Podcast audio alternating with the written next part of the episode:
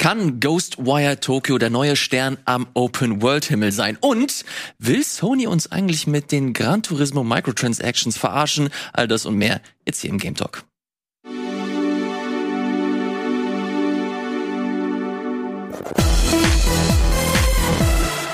Hallo, guten Tag und herzlich willkommen zu einer neuen fantastischen Ausgabe des Game Talks an meiner Seite. Der, was sagtest du vor der Sendung?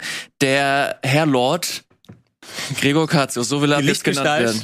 Ja, euer Hochwohlgeboren, glaube ich, habe ich gesagt. Euer Hochwohlgeboren. Ich, ich, ich heiße mein Volk willkommen. Hallo, Herr Lord Gregor und Berti. Hallo. Cheers, mein ich Freund. Ich keinen so schön. Ja, ist aber auch besser. Also ich glaube, du bist auf der Prinz sicheren. Berti, Du bist geschichtlich auf der sicheren Seite. Wie geht's dir? Wie geht's euch? Geht's euch gut soweit? Wir haben, ich, ich gucke hier auf meine Liste und äh, ich sag mal so, also nach Elden Ring ist auf jeden Fall keine Pause. Nee, nicht wirklich. Also ich bin hochmotiviert, über viele Sachen zu sprechen, denn wir alle haben sehr, sehr viel gezockt. Und ich glaube, es ist doch ganz cool, äh, haben wir aber auch schon in den letzten Wochen gesagt, dass einfach so viel ansteht jetzt im Kielwasser von den großen Titeln, inklusive noch ganz großem Kram wie Ghostwire Tokyo. Aber ich bin auch schon gut durch nach der letzten Woche. Und ich habe noch so viel auf dem Zettel, was ich gar nicht bisher gezockt habe. Und es wird nicht weniger. Nee. Es wird nicht weniger, wenn wir uns so die nächsten äh, Wochen anschauen. Ich wollte ich wollte die äh, Redaktionsswitch mit Kirby mitnehmen auf meinem äh, Business Trip, den ich Und? hatte. Äh, du kannst es nicht starten, wenn es nicht online ist. Okay. Na? Und dann konnte ich also nicht im Flieger Kirby spielen. Hab dafür meine Switch mitgenommen, keine Sekunde angemacht. Naja, wahrscheinlich werden wir nächste Woche ausführlich über, über Kirby sprechen. Da wirst du es bis dahin gespielt Hoffentlich, ja. haben. Äh, bis dahin ist aber noch ein bisschen Zeit. Wir haben dafür andere fantastische Themen und ich, ich weiß gar nicht, wo ich anfangen soll. Komm, Ey, wir fangen, komm, wir fangen mal bei dir an. Wollen wir? Ich, also, wir haben eigentlich die perfekte Überleitung jetzt hier, ne? weil wo wir es gerade aufzeichnen, wir haben hier gerade Wartungsarbeiten und es gibt kein Internet. Passenderweise können wir kein Gran Turismo 7 spielen. aber gut. Ei. Ja, ich wollte der, der Überleitungsmeister. Ich will dir aber nicht natürlich, vielleicht machen wir das auch als Teaser für später, dass du, deine das Reihenfolge wir, nicht durcheinander ey, also kommt. wir haben hier so viel auf dem, auf dem Tisch, das können wir, ich wollte nicht mit sowas Schwerem anfangen, aber komm, dann haben wir es, dann haben wir es hinter uns. Wir haben letzte Woche schon äh, darüber gesprochen. Gran Turismo äh, 7 ist für die PlayStation 5 erschienen und ähm, zum einen mit sehr viel Lob, weil das Spiel an sich sehr kompetent ist, ein sehr, sehr hochwertiges Rennspiel, gerade in heutigen Zeiten für die PlayStation 5. Aber wie sich herausgestellt hat, äh, kam mit jedem weiteren Tag immer mehr Kritik dazu, weil das Spiel wie schon anfangs erwähnt, ein Always-Online-System hat. Also man kann das Spiel nicht spielen, wenn man äh, nicht mit dem Internet verbunden ist. Und dazu kommen jetzt immer restrik restriktivere und stärkere Microtransactions und Modelle dazu, die das Ganze so ein bisschen ähm, ja, das ganze Spielerlebnis so ein bisschen madig machen. Berti, du bist jemand, der sich äh, gemeinsam mit Valentin das Spiel ausführlich angeguckt hat. Was kannst du uns zu den ganzen Microtransactions sagen? Äh, man muss es schon, also ich würde schon so weit gehen, dass ich jetzt sage, das mit dem neuen Update ist wirklich eine Frechheit. Also, Okay. weil, äh, um mal einen Einblick zu geben, ich habe so knapp boah, 15 Stunden oder so, glaube ich, reingebuttert in Gran Turismo 7 und hatte dann eine Million Credits. Also Mhm. er spielt wirklich rein durch das Spielen selbst. Ja. So.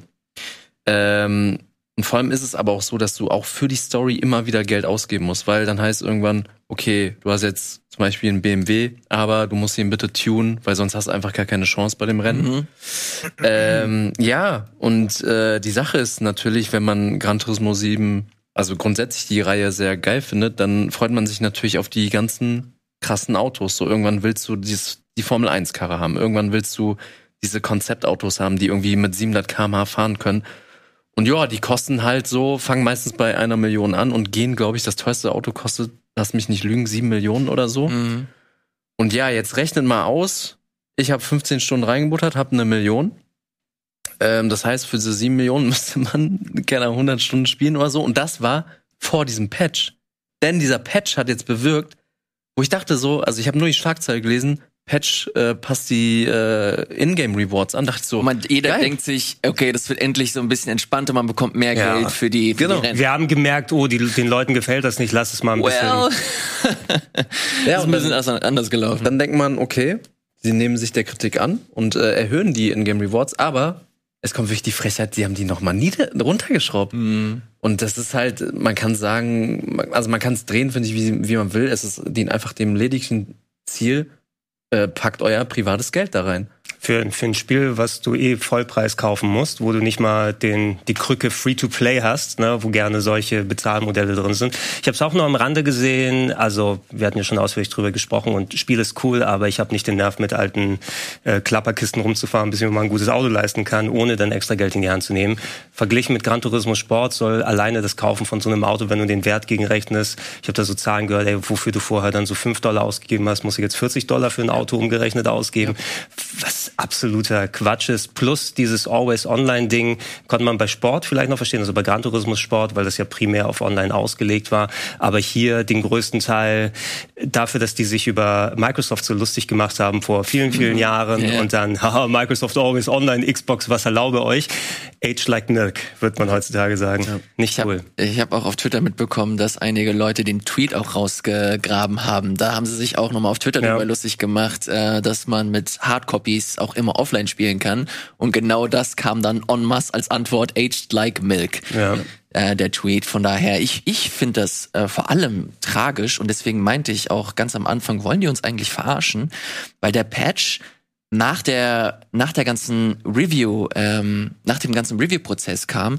Das bedeutet, alle Testerinnen und Tester konnten sich das Spiel anschauen, mhm. konnten ihre äh, Reviews rausholen. Äh, alle Leute haben sich das durchgelesen und konnten dann auf Basis dessen eine Kaufentscheidung treffen.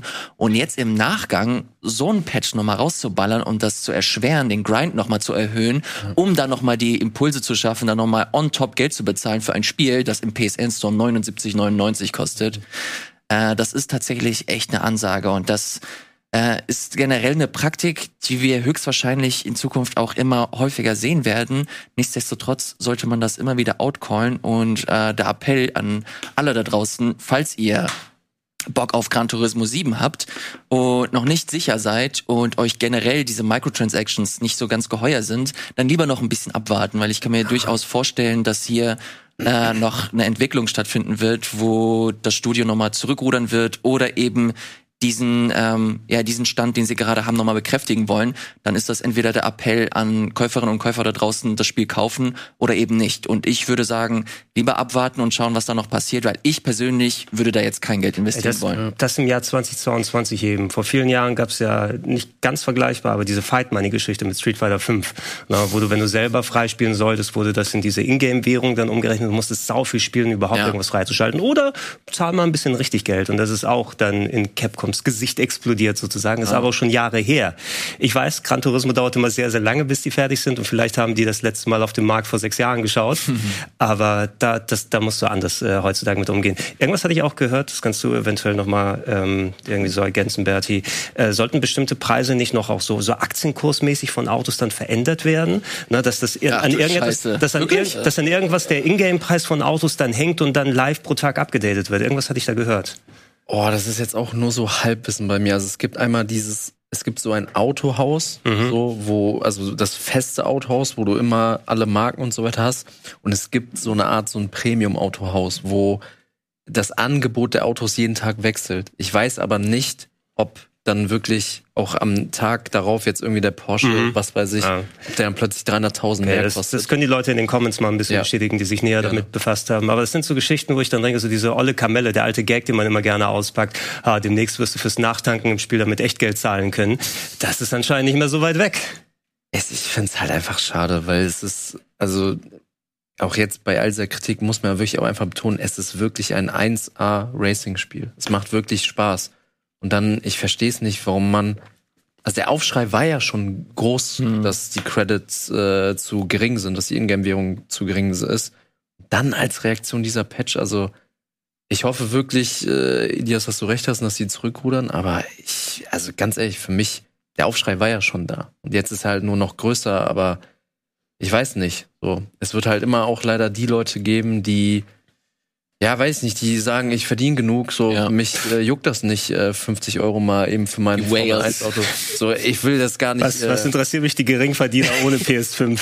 ja, Wobei gibt's auch also, für PS4. Und dann ist es halt irgendwo auch eine, äh, eine wirtschaftliche Entscheidung, dass Polyphonie dann jetzt guckt, so. Sind, sind das die Leute, mit denen wir uns zufrieden geben wollen? So, oder nicht? Ich habe mir mal äh, gegoogelt kurz und die KollegInnen von Push Square schreiben, Gran Turismo 7's Prestige Cars to be dynamically priced by Real World Valuation Company. Ja, genau, genau das What meinst du. Genau, das, das ist fuck? Sonderautohaus. So, ja. Also das ist ja schon fast NFT-Niveau. Was geht denn ab? Mhm. Alter. Na gut. Ähm, dann, äh, also wie gesagt, mein Appell wäre lieber nochmal, also wenn ihr das Spiel eh noch nicht habt und generell noch ein bisschen skeptisch seid, kauft es euch erstmal nicht und äh, checkt das erstmal ab, weiß, wie sich das entwickelt, Ey, weil in mir ist das zwei nicht so. PlayStation Plus. Who knows? Who knows? Ey, wenn das Free-to-Play wäre, könnte ich es ja verstehen.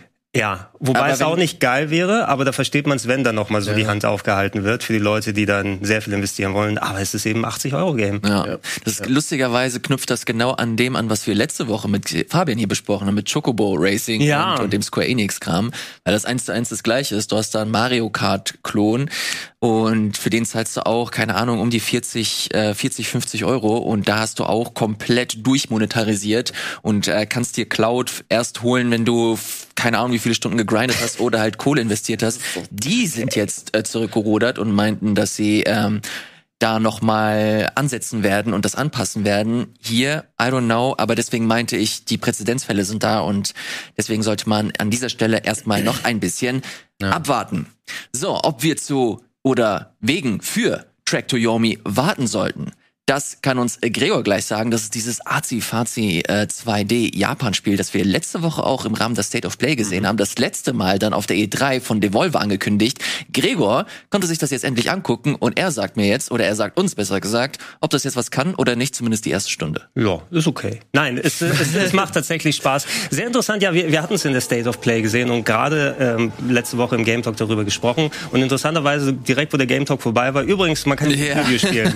ne? Und ich habe es gleich zwei Stunden später dann zocken können. Es ist, äh, das sind die ersten zwei Level sozusagen, Mhm. also der Prolog inklusive dem ersten Level, den man spielen kann. Und äh, wie man am Trailer sieht, ein Side-Scrolling, ja, Action-Slasher-Game, alles sehr schön stilvoll, äh, so ein bisschen klassisch äh, 2D-Samurai-Filme Ja. so angelegt. Alles auch, ähm, also ich habe ein kleines Video dazu gemacht, haben Leute in die Comments reingeschrieben, hey, die sprechen sogar in einem älteren japanischen Dialekt, von wegen Authentizität. Mhm. Nice, ne? so, okay. also die, die haben sich schon sehr viel Mühe gemacht, so authentisch Alter, du das sein kannst aus, äh, wenn es um eine Story, um Dämonen und andere Sachen dann so drumherum geht. Äh, es war fun, ne, muss ich sagen. Ich bin noch nicht ganz zu 100% mit der Steuerung zurechtgekommen. Also es ist nicht so Slashen, nur Slashen mit Kombos, sondern du hast auch eine Taste zum Umdrehen. Du wirst natürlich dann in Situationen gepackt, dass Leute dann blocken können. Konter, du hast eine Ausdauertaste, auf die du achten musst. Und im ersten Moment war das noch so ein bisschen, oh, wie komme ich denn vernünftig mit allem zurecht? Äh, immerhin, bisher waren die Rücksetzpunkte recht generös gemacht. Du wirst an jedem Rücksetzpunkt auch geheilt wieder komplett. Zumindest am Anfang Ja. erstmal. Ich habe schon gemerkt, beim ersten richtigen Level werden sie weniger zwischendurch, dass du mehr Gegner dazwischen hauen kannst. Ähm, was potenziell ein bisschen nervig sein könnte, ist, dass du äh, permanente Upgrades verpassen kannst. Na, also es gibt manchmal so, ähm, du musst dann interpretieren in der Szene, du bist, oh, kann ich vielleicht da durch eine Tür laufen oder wenn ich dort nach hinten gehe, vielleicht dreht die Kamera und dann bin ich in einem geheimen Eck oder sowas. Und das sind häufig mal permanentes Ausdauer-Upgrade, permanentes Health-Upgrade und ich denke, ich habe die meisten eingesammelt. Ich bin mir aber auch sicher, dass ich ein paar verpasst habe. Und das wird natürlich dann potenziell umso schwieriger, wenn man jetzt nicht dann guckt, äh, oh, wo könnte die Kamera sich nochmal drehen, weil es bleibt nicht nur rein auf dieser 2D-Ebene für Spielen, sondern ab und zu mal kannst Ja. du eben auch in die Tiefe oder in Türen reingehen.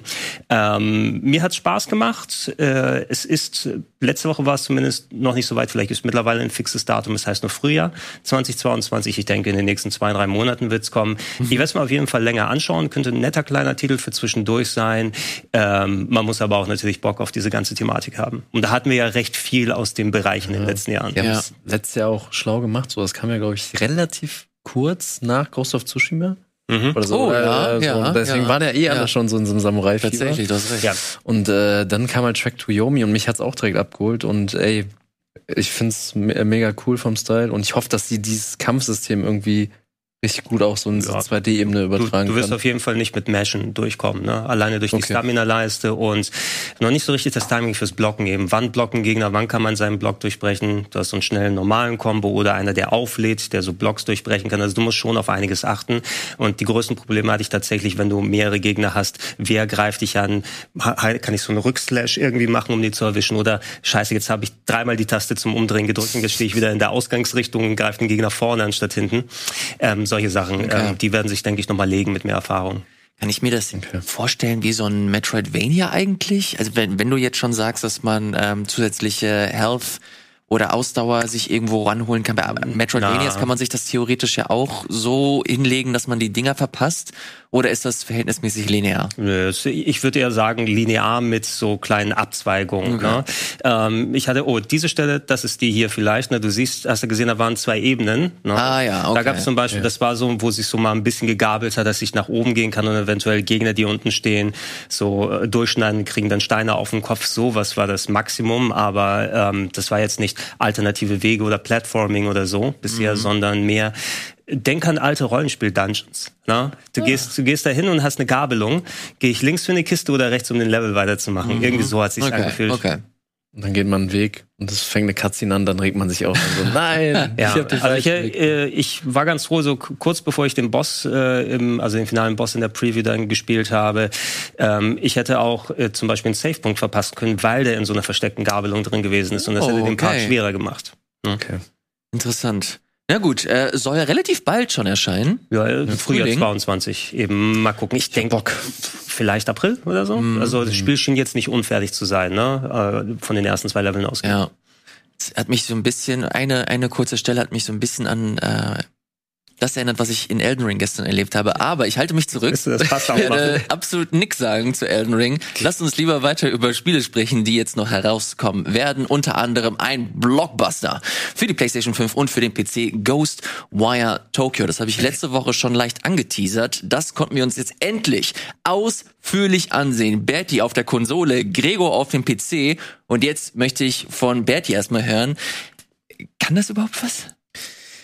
Äh, Oh, oh. Trau, trau. Oh, oh. Nein, nein. Formuliere, wie du formulieren musst. Also, ähm, ich würde erstmal mit so ein paar Facts starten. Also einmal, Ghostwire Tokyo spielt natürlich in Tokio. Und äh, jetzt Okay. Das ist schön.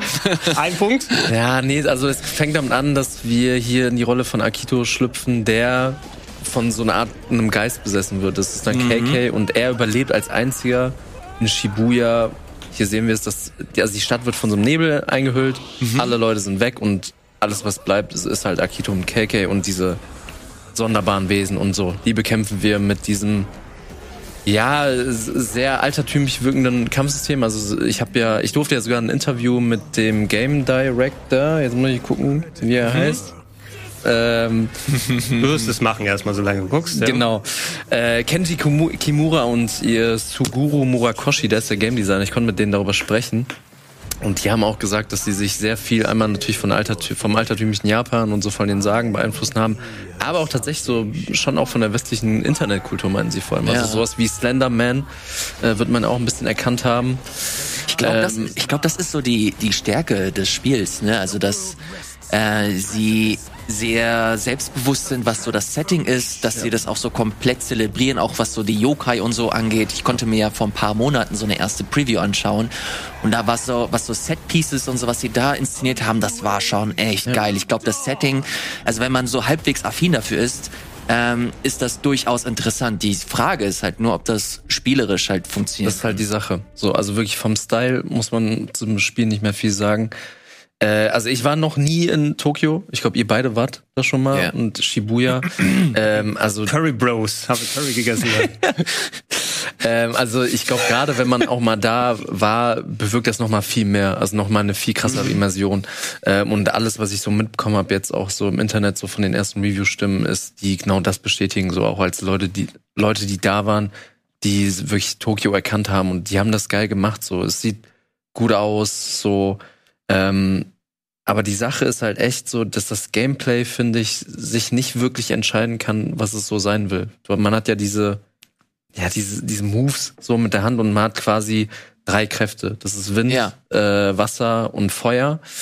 Ähm, man fängt an mit Wind, bekommt dann die Feuerkraft und dann das Wasser und das geht auch alles relativ schnell. Nur ist es so, dass einmal das Balancing, finde ich, dieser Kräfte nicht gut gelungen ist. Also gerade wer diesen Feuerball hat, den kannst du irgendwann so aufladen, dass es wie so eine Feuerballgranate ist. Und Alter, du machst damit alle Leute weg. Mm. Also du hast dementsprechend auch weniger Munition davon. ähm, Aber wirklich so, und das ist halt so ein bisschen das Problem, so, dass ich irgendwann mich auch immer in denselben Mustern erkannt habe. Okay, erstmal bei den großen Gegnern erstmal mit dem Feuerball drauf, Ja. dann, wenn ich keine Munition mehr hab, Wind und nur dann, wenn ich wirklich völlig am Rand der Verzweiflung bin, das Wasser. Ähm, ja, also wirklich so, das Gegnerdesign finde ich auch gelungen. So, es macht, also die, du merkst schon, wie diese ganzen Einflüsse, wie sie sich einen Plan dabei hatten. Aber dann halt so, ich habe mit Gregor auch kurz äh, eben geschnackt, du konntest ja deutlich weniger als ich ranzocken. Das Movement ist auch einfach komisch. So auch, ähm, so ich fand in der Vermarktung hatte man das Gefühl, dass es so ein bisschen auch so Mirror's Edge Vibes Ja, hat. so ein bisschen tight. Aber es ist genau das Gegenteil. Du, hast das Gefühl, du hast das Gefühl, du steuerst einen Panzer. Ja, oh, das, da, da würde ich dir beipflichten. Ich äh, werde auch eben, wie gesagt, gleich eher was zum PC-Port sagen. Sehr kurz bisher leider nur spielen können, aber auch irgendwie fehlte mir so richtig die Motivation, sozusagen, zum Beispiel am Wochenende jetzt spiele ich, ne? Ja. Und irgendwie habe ich mich trotzdem nicht dazu überwinden können. Das war mein Eindruck bei dem PC. Ich hatte das Gefühl, egal was ich eingestellt habe, ich habe geguckt, kann ich die Dead Zone vom Controller noch einstellen oder so? Es hat sich recht schwerfällig angefühlt. Ja. Ne? Habe ich den Game-Modus überhaupt an am Fernseher? Und auch dieses von wegen, also ich hatte nicht das Gefühl, dass ich präzise die Gegner ins, ins Visier packen kann. Und du hast auch irgendwie so einen laschen Lock-on. Irgendwie, du kannst einen Lock-on machen mit den Gegnern, aber der hält nur für zwei Sekunden oder so. Und dann musst du nachjustieren manuell. Also es hilft dir nur kurz in, den, in die Richtung dazu gucken.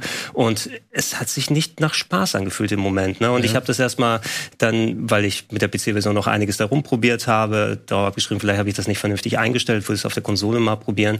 Hatte nicht den Eindruck, dass das jetzt so super tight und fun ist, wie wir es ausgelöst haben. Nee, und vor allem, ich finde, es passt auch nicht so zu dem, was du so vor dir siehst, weil du hast ja immer diese geilen Handbewegungen, auch wenn du jetzt irgendwie von Wind auf Feuer äh, switcht, dann kommt so irgendwie so eine richtig geile Handbewegung, so gefühlt so wie bei äh, wie bei Avatar. Ja, äh, dass du halt die Elemente bändigst. Ja. Das fand ich eigentlich ganz cool. Kakabushi, no Jutsu. und dann passt das irgendwie nicht, finde ich, wenn ich das, wenn ich sehe, wie er so super geschickt mit seinen Händen ist, aber ich mit seiner Steuerung so okay, ein bisschen nach rechts. Hättest du dir dann mit den Analogsticks so die Handbewegung und die Finger nachmachen Das wäre eigentlich wieder lustig. Also, das ist halt so irgendwie ein bisschen Oder komisch. Kinect. Ne? Wenn du Kinect tatsächlich das machen könntest. Kinect Und- was? Ja, und hier die Entwickler hier Tango Gameworks, ähm, also das Studio dahinter ist ja ein bisschen auch so ein Gamble eingegangen. Ich habe ja auch mit denen, wie gesagt, im Interview äh, geschnackt und es kam ja auch dann die Woche auch raus, dass das auch erst als äh, hier Evil Within. ne? äh, Evil Within 3 Ja. geplant war und sie dann irgendwann gemerkt haben, okay, das weicht davon zu sehr ab, äh, lasst unser eigenes Ding draus machen. Die sind auch vom Horror-Aspekt sind die deutlich Genau das. gegangen, ne? So, also klar, die Gegner sehen schon erschreckend aus, aber du hast selten Passagen, wo du das Gefühl hast, okay, das ist jetzt irgendwie Survival-Horror. Das war bu bunter Bonbon-Style. Mich hat so ein bisschen erinnert, das äh, zeigt aber wieder dann, dann mein Alter, so alte 80er Jahre Anime-OVAs. Ne, so, äh, Titel fällt mir bestimmt nachher dann weiter ein. Da gab es ja häufiger, oh, Demon City schieß mich tot, ne? Und die äh, T- Tokio wurde von Dämonen überrannt und dann gehst du rum und haust die stylisch kaputt in dem Anime und so hatte ich das Gefühl, so ist das Spiel so ein bisschen. Ja.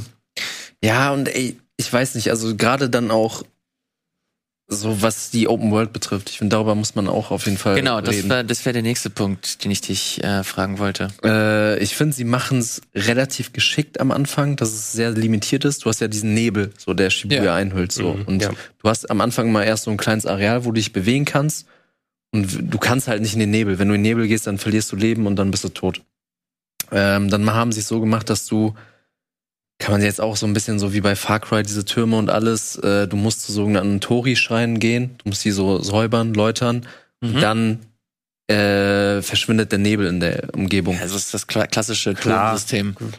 Ja, nur halt wirklich, dass du dann nicht mal, dass es nicht mal zu dienen, einfach die Karte aufzudecken, sondern du kannst halt wirklich erst dann in der Gegend rumlaufen, wenn du es gemacht Ja. hast. Bewirkt für mich den kleinen Vorteil, dass du nicht so typisch so Assassin's Creed mäßig hier eine riesige Spielwelt mit 10 Ja, Millionen. Markern. Weil das ist dann wieder ganz gut gelöst, weil du machst dann so einen Tori-Schrein und dann öffnest du die Karte und dann so, ey, du kannst jetzt zwei neue Nebenmissionen machen. Ähm, die aber halt, finde ich, auch so ein Fall für sich sind. So, das ist diese, ich nenne es mal ein bisschen so japanische Weirdness, die, glaube ich, dann im japanischen Raum auch besser funktioniert als hier, weil du hast diese große Hauptstory, die sich darum dreht, ey, äh, die Stadt, äh, also die Leute sind weg, so, die Leute sind verschwunden. Er fragt sich, was mit seiner Schwester ist, die im Krankenhaus liegt. Also alles ist bitter ernst. Mhm. Eine Nebenmission ist dann zum Beispiel, dass du in einem Park auf, äh, zum Klo gehst, mit einem Geist redest und er sagt dir so, ja, ich bräuchte dringend Klopapier. Und du läufst dann in der Das Gegend rum. hört sich aber tatsächlich ganz Kannst, cool kannst, an. ja, kannst, du- kannst du mir sagen, muss es auch Geisterklopapier sein oder Es genau muss- richtiges? Es muss normales Klopapier sein. Und ich, also ich weiß, es gibt bestimmt Leute, die das witzig finden. Aber halt für mich ist das so, es hat sich dann wirklich auch einfach nach Arbeit angefühlt. So, du läufst dann in der Gegend rum, so, ja, wo liegt Klopapier? Also, äh, interessant, diese, wie nennt man es so schön, diese ludonarrative Dissonanz. Ja, Wenn du genau. Elemente hast, die dann gegeneinander spielen. Äh, Nicht umsonst sind die Yakuza-Spiele super berühmt dafür, dass du eben diese ganz abstrusen Nebenmissionen hast oder Shenmue. Oh, ich muss den Tod meines Vaters rächen. Aber dieses Kätzchen streicheln Mhm. vorher, ne, das kann Spaß machen. Ähm, Yakuza hat so die, aber die gewisse Waage gefunden, vor allem weil die Ja, das Charaktere auch. auch so drauf sind. Ne? Ich weiß nicht, ob das bei Ghostwire Tokyo unbedingt, weil ich habe auch nur den Anfang da erlebt und es schien mir doch sehr bierernst zu sein. Ja, dann war da. Ähm, und auch von wegen so, de, de, dein eigener Charakter ist tot und äh, wird jetzt ähm, benutzt, um irgendwelche auf irgendwelche Rachefeldzüge für Geister und so weiter zu gehen und äh, dann Ja. äh, Klopapier suchen. Ne? Ja, also das ist jetzt nur eine Nebenmission so, aber es gibt auch andere, aber das sind, also es gibt dann welche, die sind auch mal wieder ernst. Aber die, also im Grunde ist es immer so, geh zu Punkt X, keine Ahnung, töte da ein paar Geister, sammel ein paar Sachen ein und dann kommst du zu mir zurück. Mhm. Also es ist so typisch dieses so Nebenmissionen, die sich wirklich einfach nach Arbeit anfühlen. Du wirst, muss man dem Spiel halt so gut halten, nicht mit denen bombardiert. Du hast immer so pro Gebiet so zwei, drei Stück. Aber ja, es ist so, und dann hast du sonst auch in der Spielwelt so überall so Geister, die rumspüren, also Menschen, die jetzt vom Nebel eingefangen wurden, die fängst du dann mit so einem Papierfetzen, der hat einen bestimmten Namen ein, Mhm. äh, fängst du immer ein und dann bringst du die zu Telefonzellen und dafür kriegst du dann EP, dafür kriegst du Geld. Es ist so alles so, das ist für mich so typisch die, äh, perfekt dieses Spiel, so es macht nichts grundlegend falsch, aber es macht auch nicht viel. Es ist einfach, krass es, es hört, hört sich einfach ein bisschen boring an.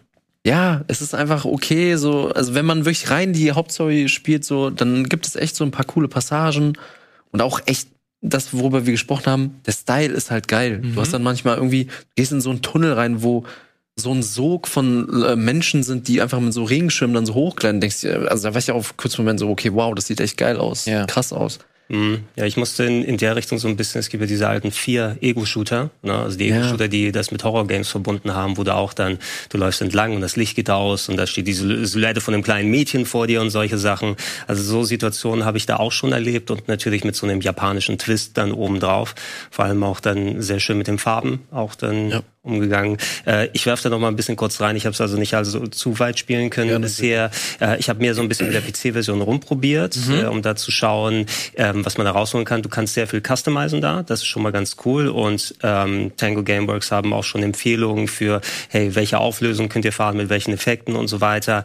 Ähm, ich habe eine RTX 2060 bei mir drin, also jetzt nicht die 2000 Euro Grafikkarten, die manche Leute bei sich Aber dann schon solide. haben. Ist eigentlich solide für viele Sachen. Ähm, bei dem Spiel hätte ich tatsächlich Bock, Raytracing drin zu haben. Ist ja als Option mit drin. Du bist im dunklen Tokio unterwegs. Überall sind Nebel und Regen und Spiegelungseffekte. Würde ich sagen, bei so einem Spiel bringt Raytracing noch Ja, mal was. Ne? auf jeden Fall. Ähm, ich habe es mal probiert ohne die ganzen Support-Funktionen wie DLSS und andere Sachen. Mhm. Ich hatte da auf 4K und ich habe mal aufgedreht und geguckt, was es kann. Ich hatte da ungefähr ähm, ein Frame alle fünf Sekunden. Oh. Ja, Oh, ja wenn. Wo, wo ich alles überstrapaziert habe dann. Ne? Mit DLSS ging's dann einigermaßen, also konnte ich selbst Sachen hochfahren, aber nur im Leistungsmodus bei DLSS, war trotzdem keine stabilen 60. Ähm, und äh, ja, ich äh, werde es wahrscheinlich eher, wenn ich das spiele, wahrscheinlich auf 1080p mit einem gewissen Qualitätsfaktor plus DLSS spielen. Hm. Ähm, weil ansonsten es schaut gut aus, aber ich hatte immer das Gefühl, es könnte doch besser ausschauen. Hm, ne? ähm, und ich habe auch ein bisschen die Synchros ausprobiert. Ich finde die deutsche besser als die englische Fische. Muss ich sagen. Ähm, bei solchen Sachen würde ich wahrscheinlich die japanische am Ende dann doch nehmen, weil das habe ich bei Yakuza auch gemacht, weil es spielt ja in Tokio Ja. und es gibt ja Authentizität nochmal was, vor allem in den Dialogen untereinander. Ähm, die englische fand ich so ein bisschen gestelzt, ich muss mir ich sagen. vorstellen. Da, das gefiel mir auf Deutsch besser und es ist komplett deutsch synchronisiert immerhin. Okay. Also ich habe es auch auf äh, Japanisch gespielt dann. Ah, schade. Es ist hier, äh, weil ich wollte die Frage jetzt darauf ansetzen, ist euch aufgefallen, wer den Haupthelden spricht? Im Englischen oder? Nee, im Deutschen. Oh ne. Puh, wer ist es? Tommy Morgenstern. Ah, sehr schön. Ah, Son gut. Goku. Ja, das ist ganz witzig. Das ähm, haben sie uns damals auch in der Preview ganz stolz erzählt, dass sie Tommy Morgenstern äh, Das für das cool. Spiel gewinnen konnten. Okay, ich ich freue mich auf den DLC mit dem Rinderteufel. Ja, ey, also ich, Fazit würde ich sagen, so, also gerade auch eine Sache muss ich, finde ich, doch irgendwie so ein bisschen positiv herausstellen, weil im Gespräch hatte ich auch so, dass mich die Stadt so, die hat mich ja wirklich reingezogen, so dieses Tokio und das. Ja. Und die hatten mir gesagt dann im Interview, ey, unser übergeordnetes Ziel war, du hast etwas, was du kennst, aber gleichzeitig, also was dann halt Tokio ist, weil ich habe die auch gefragt, warum Tokio, warum nicht irgendeine x-beliebige Stadt? Die so, ja, wir wollten, dass du in der Stadt rumläufst, denkst dir so, ah, die Ecke kenne ich, aber trotzdem fühlt sich alles irgendwie so so unbekannt trotzdem an. Also die meinten immer, wir wollen das Unbekannte im Bekannten. Ähm, ich ich kann es verstehen, nach dem 13. Spiel gefühlt, wo du in Shibuya unterwegs bist in den letzten Jahren, ist es auch ein bisschen, ja, ich habe schon gesagt, es ist auch bei mir dann eher so ein Gefühl, und bei, bei Yakuza finde ich es cool, weil da freue ich mich immer wieder in die gleiche Location zurückzukehren, weil ich die ja kenne. Bei Shibuya bin ich so ein bisschen durch, weil du so viele Interpretationen in so vielen Spielen bisher gesehen hast. Du hast ja wirklich gefühlt jedes Jahr zwei Ja. oder drei Games, die da spielen. Auf der anderen Seite muss ich sagen, ich habe ja mittlerweile schon wieder sehr arges Fernweh. Und Japan ist ja immer noch geschlossen seit, seit Beginn der Pandemie. Es soll sich öffnen. Aber das hat, da hat Ghostwire Tokyo mehr, glaube ich, so Pandemie-Vibes von Tokyo als Abschreckender äh, Faktor. Aber ey, ohne Scheiß, ich sag's dir ganz ehrlich, also allein deswegen habe ich schon Bock, mir dieses Spiel anzugucken, weil ich Ja, einfach wieder Bock auf Fall. die Vibes habe, auch wenn sie halt mega abgefuckt sind oder die abgefuckte Version davon. Ähm, ich glaube, das ist halt auch einer der Hauptaspekte, wie ich anfangs schon erwähnt habe. Ich glaube, äh, das Spiel brilliert primär so mit seinem Setting, mit dem, Ja. mit dem Unerwarteten. Das, was du jetzt vorhin erzählt hast mit dem Klopapier, ich find's persönlich tatsächlich ganz witzig. Ich habe Bock, einen Geist seine, Klo- sein, sein Papier zu bringen. Äh, wenn es jetzt aber da ausartet, okay, das wird eine ekelhafte Suchquest, wo du halt echt null irgendwie ähm, äh, Fleisch dran hast, dann ist es Also natürlich ich, ein bisschen doof. Ich würde ich würd den Quest dann so machen, ne, dass das Klo, du findest eine Rolle Klopapier, aber da ist eine Gruppe Geister, die zu ihrem Gott ernannt hat, das Klopapier. Ne? Und du musst erstmal diese Religion aufbrechen, um das Klopapier zu bekommen. So, sowas würde ich da machen. Questline. Sehr gut. Ja? Würde ich auch machen. Und du hast es halt auch mit den ganzen Yokais, die du, äh, die du auch treffen kannst. Das sind so ähm, weirde äh, Gestalten. Du hast da zum Beispiel eine Katze, die auch gleichzeitig so dein dein Händler ist. Ja, genau. Ähm, also so dieses dieses schräge finde ich eigentlich immer ganz ganz cool und ganz angenehm auch im Vergleich zu westlichen Spielen, dass sie sich halt nicht immer so ernst nehmen und da so ein paar Noten mit reinbringen, die das alles so ein bisschen aufbrechen. Aber wie du Berti auch schon gesagt hast, man muss halt Bock drauf haben und äh, hat ist nicht jedermanns äh, Geschmack. Von daher äh, kann ich es verstehen. Ich persönlich bin enttäuscht zu hören, dass das Gameplay-mäßig nicht so gut Das, sein das soll. ist halt wirklich das Manko. Vor allem, weil sie auch ganz, äh, ganz zu Beginn äh, sehr stolz verkündet haben, ey, wir haben den Combat Director von Doom hier mit drin für 2016 und äh, dass okay, sie das- hier das actionmäßig viel, ja, viel Sag- implementieren Sag werden. nur, Marvel's Avengers hatte den Combat Director von God of War 2018. Ey, ich glaube, Captain America hat sich auch ganz nett gespielt. Ja. Aber das war's Aber dann ist auch nur auch ein Sechstel. Ne? Oder ist Spider-Man schon da? Ich weiß doch, er ist da. Ja, Oder nicht, ich weiß es nicht. Ja, ich habe einen Trailer gesehen. mittlerweile schon. Also ich glaube, der kam als DLC. Naja, Ja, äh, ich werde es auch noch spielen. Na, wie gesagt, der erste Eindruck war jetzt nicht der, wow, ich muss alles stehen und liegen lassen. Ähm, aber ich hoffe, dass es noch so Klick macht, weil Bock habe ich schon. Nee, das, das muss ich bei mir auch sagen. Also es, ich würde nicht niemals sagen, das ist ein schlechtes Spiel. Es ist einfach nur, es ist okay. So, es macht ein paar Sachen gut, gerade im visuellen, aber halt so Gameplay-mäßig erwartet nicht das krasse Überkampfsystem, wo man sich irgendwie wie in Souls spielen oder auch irgendwie zum Beispiel in God of War, wo man sich richtig reinfuchsen kann. Ja. Es ist einfach sehr eindimensional leider, was das Gameplay angeht, aber ja. Ich finde es ganz, ich find's ganz witzig, weil ich der Meinung bin, dass so ein Spiel wie Ghostwire Tokyo, ich glaube vor drei, vier Jahren wäre das richtig krass angekommen. Das wäre, das, das äh, sieht auch, glaube ich, sieht glaube ich echt gut aus. Aber aktuell mit so krassen, wir haben so ein hohes Niveau mittlerweile erreicht, also gerade im Open World Bereich, ähm, dass das mittlerweile auch nur noch okay ist. Es, äh, auf der einen Seite natürlich geil, weil wir halt eine mega große, coole Auswahl haben. Auf der anderen Seite schon fast ein bisschen schade, gleichzeitig aber wie gesagt auch interessant, wie schnell sich das dann doch entwickelt, auch wenn man das nur so peripher mitbekommt auf den ersten Blick. Ja, es geht viel natürlich dann so von wegen, dass viele Spiele ihr Geld so in den ersten ein, zwei Wochen dann machen ne, und dann Ja. so aus dem Augen, aus dem Sinn. Muss natürlich nicht zwangsläufig so sein. Eventuell, also kann jetzt auch noch nicht absehen, ob Ghostwire Tokyo ein Hit wird oder nicht. Ne, die, so der erste Eindruck wäre wahrscheinlich eher, dass es so ein bisschen nischiger dann sein kann. Aber solche Titel können dann auch mit der Zeit natürlich ihre Fanbase aufbauen und sagen, da gibt's immer noch die ganzen subventionierten Programme, wo mittlerweile das ist mal als PlayStation Plus Titel oder anderswo auftaucht. Ja. Okay, ich guck. Oh, jo, jo, jo, wir haben hier noch richtig äh, viel auf der auf der Uhr. Ich freue mich richtig, weil das sind alles Themen, die ich interessant finde. Ähm, kommen wir zum nächsten Thema. Kommen wir zu einer Welt, die düster ist, voller Fantasy und dir alles abverlangt. Nein, bleib da, bleib da. Es geht nicht um Elden Ring. Es geht um ein kleines, feines Spiel namens Salt and Sacrifice. Salt and Sacrifice. Und einige Leute, die sich hier gerne den RBTV Let's Play Kanal anschauen, die werden jetzt aufhorchen und denken, Moment, das habe ich irgendwo schon mal gehört. Gregor, was hat das damit auf sich?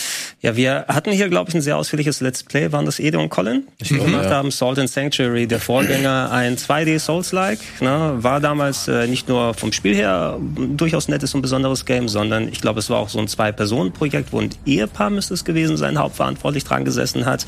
Ähm, das Einzige, was ich gesagt hätte beim ersten Teil, wo ich daran so ein bisschen gemägelt hätte, das Charakterdesign war gewöhnungsbedürftig. Mhm. Und äh, zum Launch hatte der erste Teil noch äh, deutsche Texte, die die per Google Translate dann reingepackt ja, wurden. Da, ja, ich, erinnere da, da habe ich ein kleines Video zu gemacht, das irgendwie auch nochmal viral gegangen war damals. Ähm, jetzt ist äh, Salt and Sacrifice der Nachfolger, der sogar Online-Koop bieten wird ähm, nice. Äh, in Arbeit, kommt im Mai 2022 raus und da war jetzt eine, ein US-Network-Test. Ne? Also da konnte man sich dafür anmelden, man musste einen US-Playstation-Account mhm. haben, wird es aber auch für andere Plattformen geben, aber da konnte man es jetzt ausprobieren und äh, ja, ich habe das jetzt übers Wochenende ein paar Stunden gespielt gespielt. Und im Grunde, ähm, wenn ich 2D Souls-like sage, hat man eigentlich schon alles gesagt, so gefühlt da. Man, man sieht im Trailer jetzt hier, ähm, du hast eben ein recht anspruchsvolles Game mit äh, Gegnern, die dich mhm. auch schnell dann weghauen können. Du hast äh, sehr viele Rollenspielelemente drin, was für eine Bild du deinem Charakter machen ja. kannst, ein Skilltree, der äh, aufgebaut werden kann. Alles natürlich ein bisschen düsterer, fantasymäßiger aufgebaut. Ähm, so, es ist schon sehr lange her, dass ich den ersten Teil gespielt habe. Ähm, da schaut euch ihr am besten auch dann nochmal das Let's Play hier an in Ruhe, weil das soll ja auch wirklich dann sehr motivierend gewesen sein, dass sie es bis zum Ende dann durchgehalten haben. Äh, mein Eindruck jetzt war hier, es hat Spaß gemacht. Ich habe gemerkt, ich habe es schon gesagt in der letzten Woche, ich bin so Souls-like müde. Wenn, dann spiele ich mhm. erstmal nur Souls-Games und weniger Souls-likes. Äh, und äh, selbst wenn es im Mai rauskommt, weiß ich nicht ganz, ob ich mich ganz da motivieren kann. Ich bin jetzt nicht sofort bei jedem Boss oder so gestorben, aber ich habe schon gemerkt, oh, okay, jetzt habe ich mein Ausweichen noch nicht so richtig dran. Ah, Moment, so funktioniert es mit dem Blocken und mit dem Springen. Du hast so eine Art Luftkombo, wo du in der Luft stehen bleibst beim Kombo yeah. machen was total mein hier Hirn so hat machen lassen, weil der andere große Souls-Titel funktioniert ein bisschen anders, ne, den ich noch so sehr intus habe. Ähm, und äh, ja, beim Network-Test, was ich jetzt nicht groß probiert habe, da hätte man auch den Online-Korb noch miteinander machen können. Du kannst also die machen da auch keine Mühe, das irgendwie zu, zu verstecken oder sowas. Das heißt Invasions und dann kannst du mit dem Item hier reingehen, also so wie man es von den anderen ja. großen Serien her kennt, äh, Koop oder Invasions und andere Sachen da reinmachen. Ähm, sollte man jetzt hier ausprobieren können, habe ich jetzt nicht groß gemacht, weil das nicht unbedingt mein Part ist, aber auch im Singleplayer bin ich ganz gut äh, zurechtgekommen. Äh, du hast eine Hub-Welt, in die du immer wieder über so eine Art Stargate dann zurückkehren kannst. Das war ganz cool. Du musst dann so Steine finden, ähm, die dir dann neue Koordinaten geben, um in eine neue Welt Welt dann reinzukommen. Ach, cool. Okay. Na, und dann hast du von Haus aus deine Hauptwelt und dieses große Stargate unten, wo du dann immer durchgehst, mhm. ähm, um dann in die anderen Locations zu kommen. Die Bonfires sind hier große Steine, an denen du bist, ähm, die aber nicht dann automatisch dir alles wieder voll machen, sondern du musst tatsächlich Verbrauchsitems finden, wo du dir neue Potions craftest von alleine, wenn du da hingehst. Also sind schon ein paar Ideen drin und man sieht's ja, ne, wenn man Bock auf diese Art von Style hat und anspruchsvolles Gameplay, sehr früh übrigens auch ein Enterhaken freigeschaltet für nice. Traversal. Okay, ja, Bereits in der ersten halbe Stunde ne, kannst du das äh, nochmal zusätzlich als Element mit reintun. Ähm, und ja, ne, hat Fun gemacht. Ähm, ich weiß nicht, ob ich im Mai bereit bin, nochmal für so einen Klopper. Ja. Ich erinnere mich an, wie hieß der erste Salt and Sanctuary, glaube ich. Ja. ja. Äh, dass ich da auch voll Bock hatte und mich da so direkt reingestürzt habe, aber das Spiel hat mich gebrochen. Das war mir zu garstig. Das ja, war mir zu äh, ich hatte auch das Gefühl, dass ich nicht zu 100% die Kontrolle habe. Dieses, diese, diese Souls-Elemente gepaart mit dem 2D ja. hat für mich nicht so gut gegriffen. Das kann aber auch sein, dass ich einfach zu schlecht bin. Da äh, mache ich kein Geheimnis draus, dass ich jetzt nicht der beste äh, Spieler hier bin. Aber insgesamt also gerade wenn ich das mit den 3D-Sachen vergleiche, ist natürlich ein unfairer Vergleich. Das ist halt ein kleines Indie-Studio. Witzig ist, das sind ja Scar Studios. Wisst ihr, was die davor gemacht haben? Die haben sowas wie Charlie Murder oder The Dishwasher gemacht. Ah, oh, das sagt mir was. Okay. Das sind so richtig dreckige, düstere 2D-Prügler schon fast, mhm. ähm, die halt so richtig geil so auf Arcade geboostert waren. Und ich erinnere mich auch, dass sie auch im Rahmen der Xbox Ar Summer Arcade rausgekommen sind, da wurden Lang, ja diese ganzen, her. ja, diese ganzen Indie-Sachen rausgeballert und die waren Teil davon. Und ich erinnere mich auch, als dann Dark Souls rausgekommen ist und der Entwickler dann auf, auf Twitter dann nur geschwärmt hat. Oh mein Gott, das ist das krasseste Spiel aller Zeiten. Schnitt. Dann kam Sword and Sanctuary raus. Ich fand das, ich fand die ähm, diese Entwicklung ganz cool, dass sie so diese Leidenschaft, diese Inspiration halt versucht haben, so in ihre eigenen Spiele zu packen. Und das hat ja anscheinend funktioniert. Super viele Leute finden diese äh, Spiele wie Sword and Sanctuary cool und ich freue mich, dass sie jetzt weitermachen. Ähm, ich gehe fest davon aus, ich werde wahrscheinlich nicht dazugehören, Gregor wahrscheinlich am Start auch nicht. Ähm, Mal gucken, ne? Ich, ich sag das jetzt und dann auf einmal, ach, ich probier's äh, doch mal da weiter. Stand gerade ist jetzt wohl eher nicht, aber vielleicht habe ich mich in zwei Monaten auch erholt. Ne? Ja, bevor ich weitermache, Berti, zu äh, dein, deinen Eindruck habe ich noch gar nicht gehört. Ist das was für dich oder eben nicht? Ah, mir geht's leider ähnlich wie dir. Also ich war damals ultra hyped bei Soul and Sanctuary, hab's mir direkt gekauft, aber irgendwie bin ich mit Souls-like und 2D nicht warm geworden. Also Okay. Ich würde auch zugeben, dass mir irgendwie so die Muse gefehlt hat, mich da dann noch mal richtig krass reinzufuchsen. So und halt, also irgendwie bin ich da rausgegangen wie du, dass ich irgendwie das Gefühl hatte, irgendwie war mir das zu unfair und dass ich in gewissen Situationen nicht immer das Gefühl hatte, okay, ich habe 100% die Kontrolle so, ich habe verkackt und nicht das Spiel. Sowas Ähm, kann Spaß machen. Ich meine, 2D Souls-Likes und Metroidvanias werden auch gerne mal so ein bisschen gemischt, so die Ansprüche. Es muss ja nicht exakt das gleiche sein. Aber ähm, ich habe bis jetzt noch keins gefunden, wo ich dann gesagt habe, es ist der brillanteste Titel ever, Mhm. sondern die haben immer durchaus Spaß gemacht. Äh, so wie Blasphemous ist vor ein paar Jahren rausgekommen, Ach, das einen ziemlich ja. geilen Style hat, Ja. aber das Leveldesign hat mich nicht ganz so überzeugt. Und dann Okay. was dieses typische eben alles kryptisch, kryptisch, kryptisch hauptsächlich. Ne? Und und hohe Schwierigkeitsgrad, da habe ich tatsächlich sowas lieber wie Deedlit in Wonder Labyrinth gespielt, das äh, Record of Lord of War, Metroidvania-like okay. oder Castlevania-like. Ne? Weil das war weniger vom Anspruch her, aber dafür besseres Leveldesign. Ja, und also ich weiß nicht, irgendwie, ich bei Soul and Sanctuary und jetzt hier auch beim neuen, das Design, ich find's nicht schlecht, um Gottes Willen, aber es Es holt, ist ein mich, bisschen eigen. es holt Jo. mich nicht zu 100% ab. So, Vor allem wie die, wie die Charaktere Ja, animiert die sehen, sind. die sehen, die haben ja alle diese großen Rundköpfe. Ne? Sehen aus wie die äh, bei, ohne das große ER-Wort dann wieder reinzunehmen, aber die sind es die Albinorics, ne? die mit den Riesenköpfen und den großen Stöcken, die dann vor Raya Lucaria da rumlaufen. So ein bisschen sehen die aus. ja, ja, das stimmt schon. Okay, komm, bevor wir uns jetzt hier wieder, bevor wir wieder stolpern, ähm, wollen wir äh, weitermachen, denn Gregor, bleiben wir direkt bei Gregor, er hat britische Luft geschnuppert. Ja, ja. Er war, Zeit. er war auf Übersee und konnte sich ein fantastisches kleines Spiel anschauen. Kleines Spiel, warum? Das werden wir gleich nach einem kurzen Spot erfahren. Dann sind wir gleich wieder zurück hier mit einem Spiel, das mit Großbritannien so ist. Bis gleich.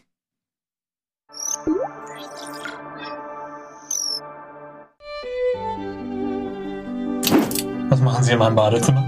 Die Frage ist doch wohl eher, was mache ich in Ihrer Wohnung, oder? Wir von Clark würden gerne einen Topstar wie Sie als Markenbotschafter gewinnen.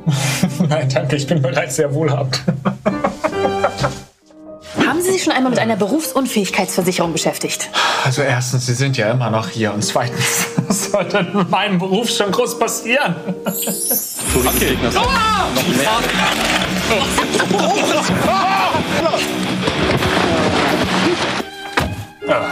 Was ist denn zum Beispiel mit einer Altersvorsorge? Ich hab doch einen Bitcoin. So, und nun verlassen Sie bitte meinen Luxussportwagen. Los, kusch, kusch, kusch. Ab! Na gut, dann bekommen Sie eben keinen Rabatt im RBTV-Shop. Was haben Sie da gerade gesagt? Wie viel Rabatt? 15 Euro pro Versicherung, die Sie bei Clark hochladen. Oh, sagen Sie das doch gleich. Wo soll ich unterschreiben? Einfach die Clark-App herunterladen, mit dem Code TEAMBEANS anmelden und bei drei hochgeladenen Versicherungen einen 45-Euro-Gutschein im RBTV-Shop erhalten.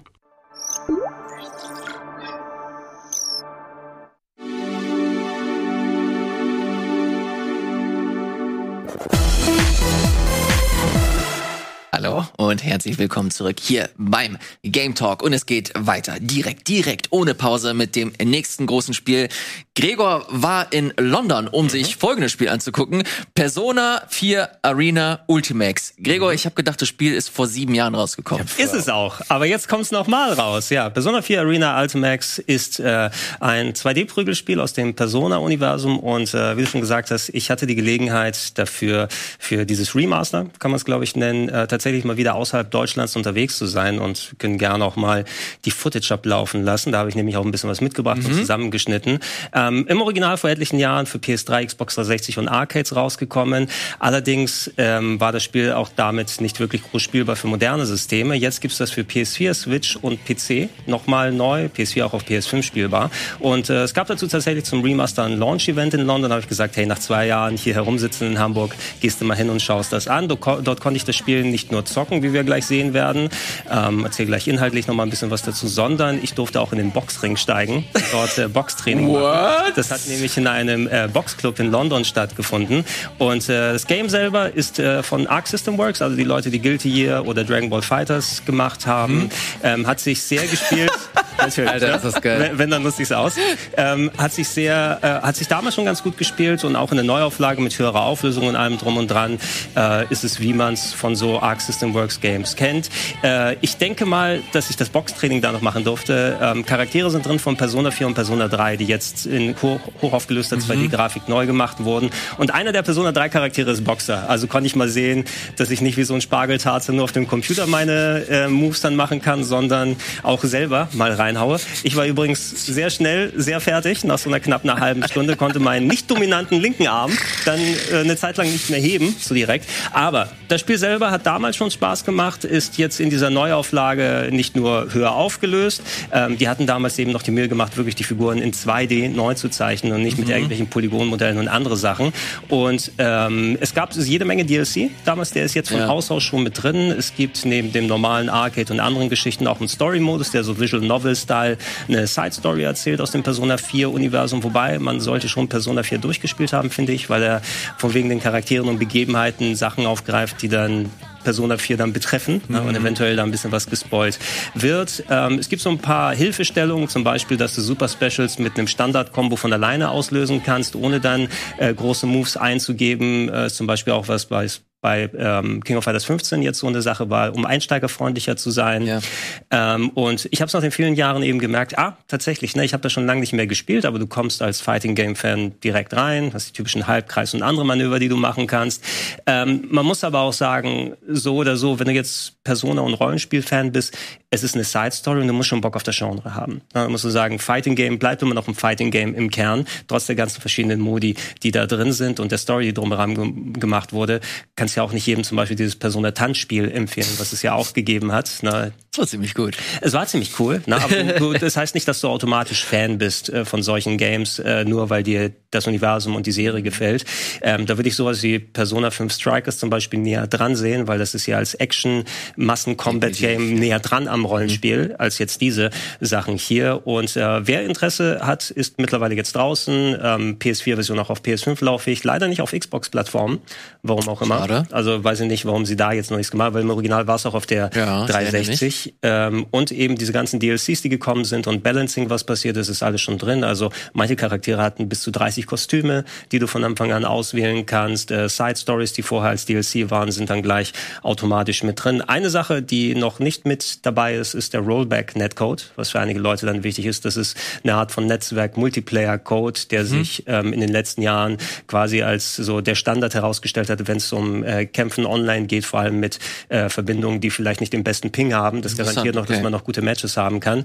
Ähm, da sind die Japaner ein bisschen spät beim Adoptieren dieser Technik dann und es werden jetzt mittlerweile viele Spiele entweder nachgerüstet oder werden damit ausgeliefert. Hier sind extra die Entwickler gekommen, haben gesagt, hey, Rollback Netcode, der kommt, allerdings noch nicht zum Start, sondern erst in ein paar Monaten. Also wenn äh, jemandem das jetzt so wichtig ist und der online hauptsächlich spielen möchte, eventuell noch ein bisschen warten. Ansonsten aber, hey, war ganz cool und äh, da ich Rollenspiel und Fighting Game Fan bin, äh, ist es eine ganz solide Nummer.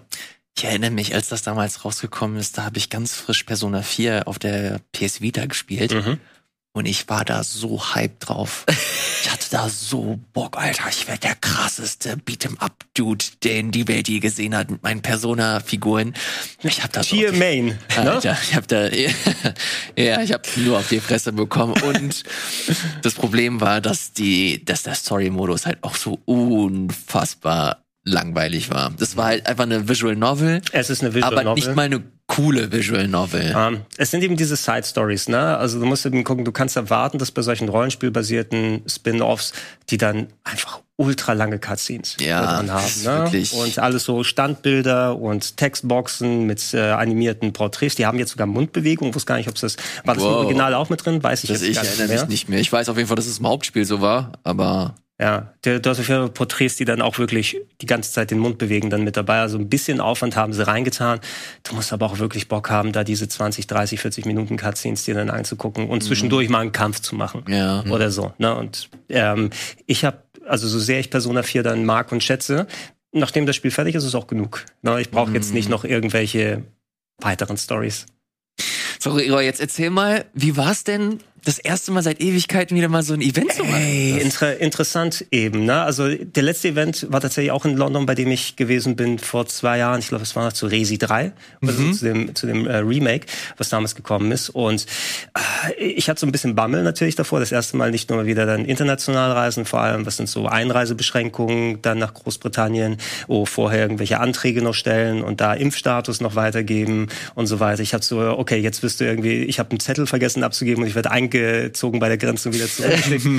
ist zum Glück nicht passiert. Irgendwie hatte ich das Gefühl, es ist allgemein so lascher da in England, na, was das gerade angeht. Also da war ich wahrscheinlich der Einzige, der meistens mit Maske da unterwegs gewesen ist. Ähm, aber äh, es hat sich wieder ein bisschen vertrauter angefühlt. Es war jetzt nicht so, dass der komplette Flughafen oder so leer gewesen ist. Und abgesehen davon, das Prozedere war sehr ähnlich. Ähm, war wieder schön, zumindest mal ähm, heimischen Boden zu verlassen.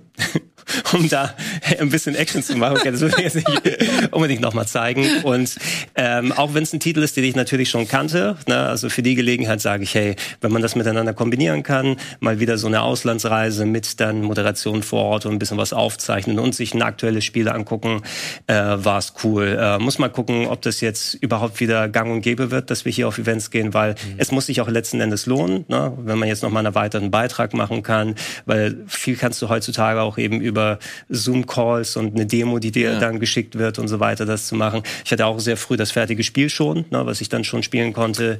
Also Okay. ähm, ist es immer so ein bisschen relativ, was du da machen kannst oder wo der Mehrwert ist. Was ich leider nicht gewonnen habe, es gab so ein Turnier um den Gürtel. Ne?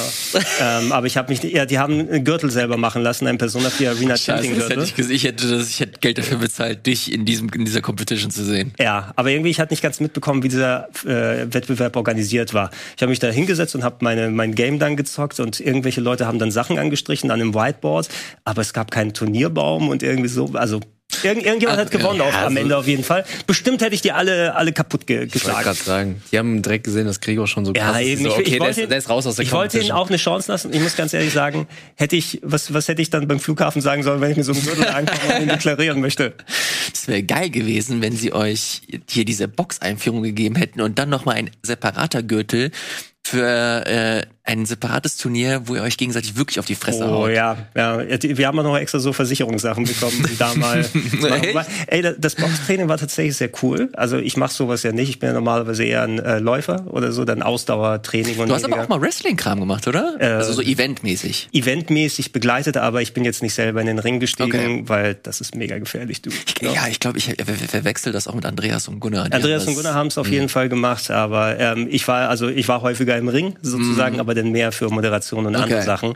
Nee, aber bei dem hier, ähm, es ist tatsächlich ein sehr cooles Workout, ne? vor allem wenn du dann auch hier oh Position und dann Kraft reinlegen.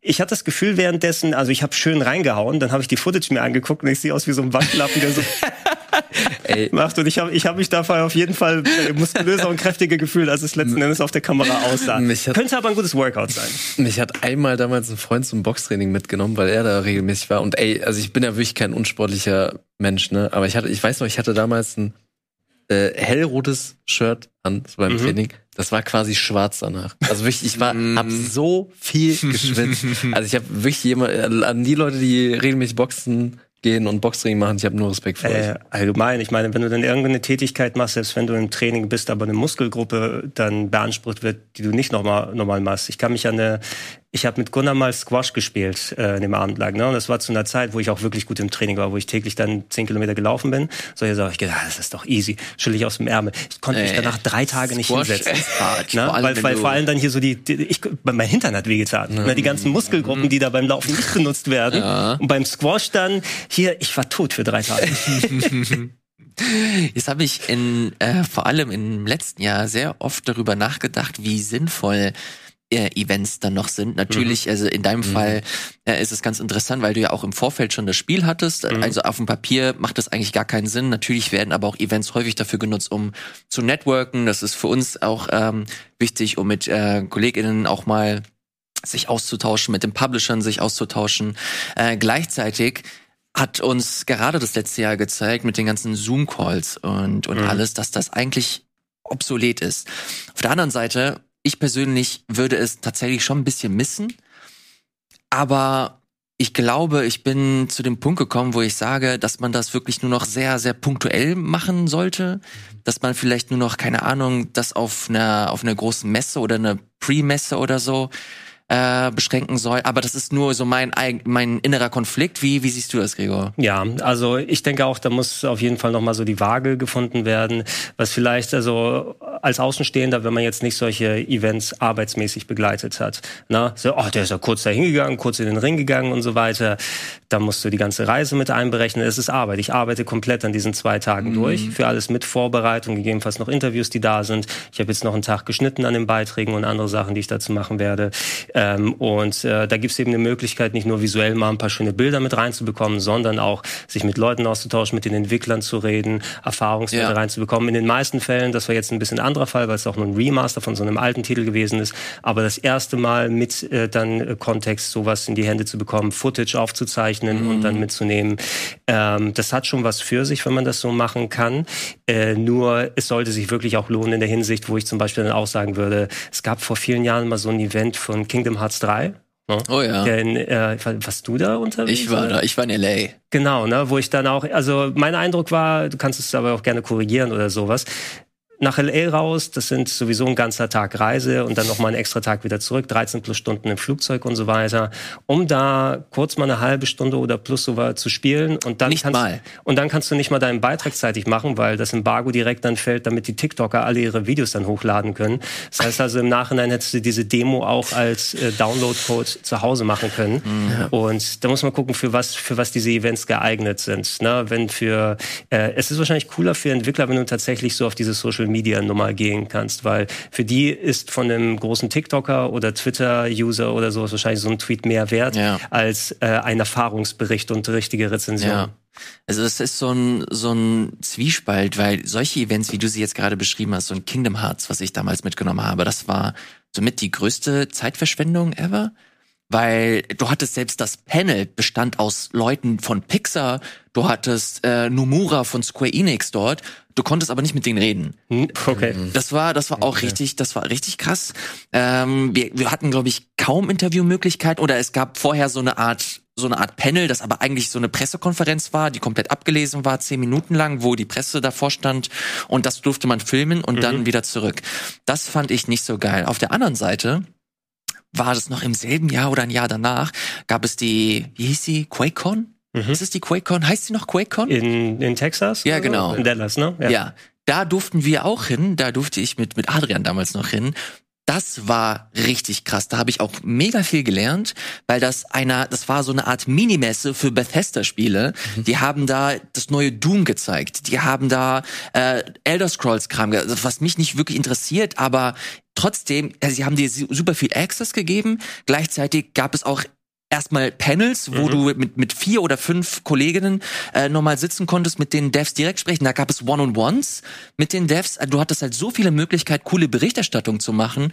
Und da habe ich persönlich auch super viel mitgenommen. Also gerade für, für dich zum Beispiel würde ich mir- würde äh, ich mir das wünschen, dass das äh, zum Teilen zurückkommt, weil ich zumindest immer super viel gelernt habe in solchen, auf solchen Events. Aber wenn es so, so Wegwerfdinger sind, die halt wirklich dazu da sind, damit du mal eine Insta-Story machst äh, für zwei Minuten und dann den ganzen Tag nur chillst und dann wieder zurück. Das äh, finde ich auch, auch nicht mehr zeitgemäß. Also es ist einfach zu ressourcenverschwendend und macht für, keine Ahnung, für Kingdom Hearts 3, das in eineinhalb Jahren rauskommt, nicht wirklich Sinn. Die, die Medienlandschaft ist auch enormst eben anders geworden. Ich mache solche Events ja schon seit knapp 15 Jahren oder so, aber damals eben noch in, in Fernsehzeiten sozusagen. Das ist ja ein ganz anderer Anspruch, der damit kommt. Weiß ich auch, Berti, du zu Game 2 Zeiten, hattest du überhaupt schon Gelegenheit oder war das alles noch Pandemie? Es Dann ist alles komplett Pandemie. Also ich habe alles, was ich mitgenommen Ja. habe, war immer nur digital. Also seien es dann Zoom-Call, Interviews. Also jetzt war es ja auch per äh, Zoom und ähm, ja, und dann halt, es gibt ja mittlerweile Software, die halt ermöglicht, so, wenn wir noch über Lego Star Wars sprechen, was ich ja, Ja. anzocken konnte. Es gibt ja mittlerweile Software, die ja wirklich, wo du relativ gut remote äh, Spiele anzocken kannst. ja. So. Solche Sachen, tatsächlich, jemand verbindet deinen Computer. Ich habe durch so ein Event, das ist alles, was ich von Far Cry 6 bisher erlebt habe, sechs, sieben Stunden über so ein Remote-Event gespielt. und es ging. Ne? Und ich konnte Ja. meinen Beitrag dazu machen und ich habe das Gefühl, ich muss das nie wieder anfassen. ne? Aber äh, genau das, ne? du hast heutzutage so viel mehr Möglichkeiten, ob Remote spielen. Ähm, es gab mal ein Event, ich glaube, es müsste Crash Bandicoot 4 gewesen sein, gab es so eine Online-Präsentation und dann haben wir direkt im Anschluss einen Download-Code für eine Demo bekommen, das auf der heimischen Playstation zu zocken, für Ja. was ich sonst dann irgendwo rausgefahren wäre. Sagst du, in dem Punkt passt es doch viel besser, weil ich gerade auch solche Berichterstattung hier mache. Wenn ich zum Beispiel zurückdenke, mein erster Beitrag war damals für Game One, da sollte ich ja noch einen TV-Beitrag produzieren, wo ich auch Material aufzeichne, wo auch ich eine Geschichte erzählen möchte noch zusätzlich, wo ich in fünf Minuten nicht nur das Spiel, sondern noch mal drumherum was machen muss. Da war ich mit einem gebuchten Kameramenschen dann äh, in Dänemark und bin den ganzen Tag auf eigene Faust und Kosten dann durch die Stadt gefahren, um Leute beim Hotdog-Essen zu filmen und äh, versuchen, Protagonisten zu finden für meine Story. Und, Aber äh, das was- ist tatsächlich wieder cool, finde das, das ist wieder was anderes eben. Das ist, weil ich da einen TV-Beitrag und Spieleberichterstattung Mhm. gemacht habe. Wenn ich für eine Webseite schreiben würde, sieht das anders aus. Wenn ich jetzt wie hier für einen Online-Sender Berichte mache oder für mich bei YouTube zum Beispiel irgendwelche Reiseberichte und alles dann fertig mache, ähm, wo wir uns, wir haben über Japan ja vorhin gesprochen, das war diese Woche in 2018, na, wo wir dann Ach, zugegen ja. gewesen sind. Da war ich ja zum Beispiel mit meinem YouTube-Netzwerk in Tokio für zwei Wochen ne? Mhm. und äh, habe da eben auch selbst auf eigene Faust Termine und Sachen gemacht, wo ich Das war die der- Tokyo Game Show. Genau, wo, wo ich die Tokyo Game Show besucht habe, Ah, ohne ja. da irgendwie offiziell für jemanden dann da zu sein, wo ich dann selbst zu Leuten hingegangen bin und gesagt habe, ey, kann ich mit euch hier kurz quatschen? Kann ich da was machen? Und in Eigenregie dann Sachen produziert habe. Auch ein komplett anderer Schnack, als wenn du dann irgendwie dann hingepackt wirst und dann hast du äh, fünf Minuten nur mit dieser Person Zeit zu reden, Mhm. sondern äh, hast natürlich auch andere Möglichkeiten, aber es war auch mal eine interessante Erfahrung, das mitzunehmen. Und äh, ich habe ja noch dann hier im, im Hotel habe ich auch noch den Yakuza-Macher bedrängt dann. Gott, das war ist Das ist nicht noch, geschämt, ne? Das ist immer noch mit die peinlichste Story. Ey, aber es war cool, dass du gesagt hast, wir uns in dem Hotel treffen, weil da sitzt der einfach, der Nagoshi, da unten. Ich, ich erinnere mich, ich erinnere mich noch so wirklich an jedes kleine Detail. Es hat nämlich so krass geregnet. Ja, und das war die, super die, Regen. die Brille von Gregor war halt so komplett, äh, also komplett mit Wasser. Du hast dich auch so verspätet Wasser und ich habe mich nicht getraut, ins Hotel zu gehen. Und, und du hast halt wirklich nichts gesehen und er ist halt so pitchnass und dann siehst du halt Nagoshi, wie er da so, in, äh, so Ja, in der Lobby sitzt. Nach einem harten so. Tag auf der Messe, wo er sagt, jetzt will ich meine so, Ruhe haben. Der hat so gar keinen Bock auf niemanden. Dann kommt Gregor da so hin. Can we take a picture? Und wir haben dann den Stream so, gemacht. No! Er war sehr nett und sehr höflich.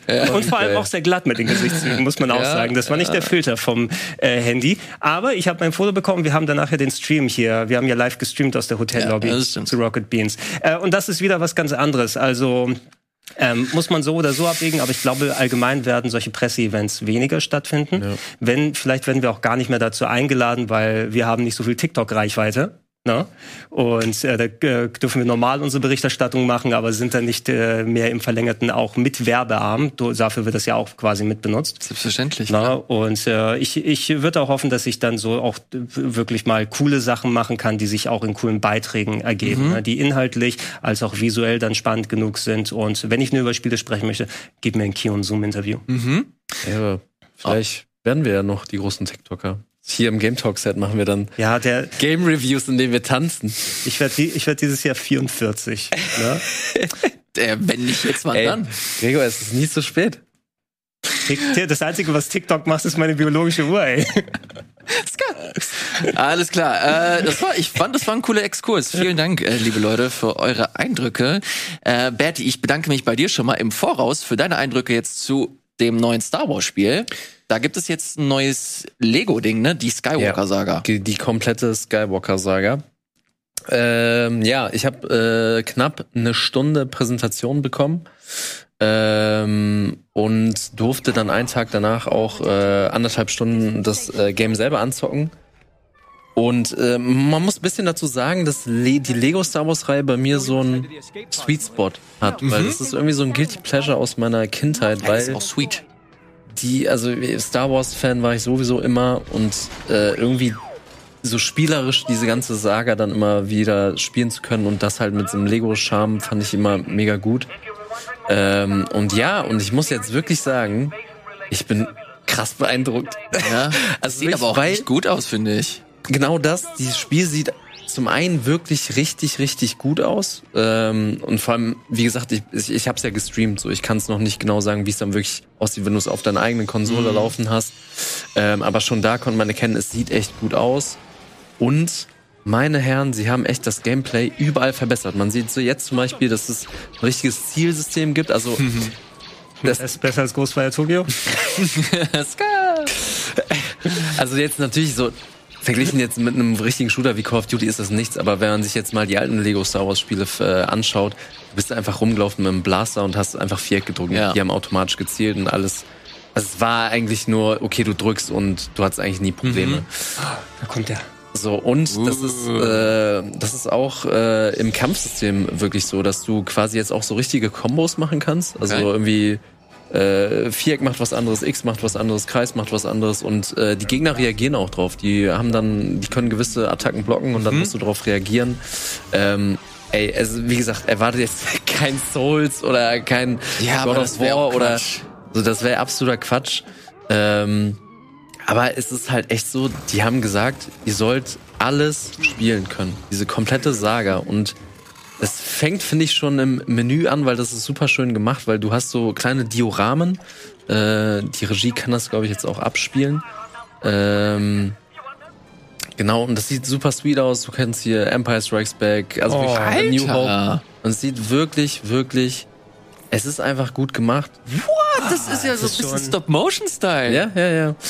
Ähm, und äh, es ist dann so, dass du in den Passagen, zum Beispiel gerade, äh, das war der Beginn von New Hope, äh, vom vierten Teil.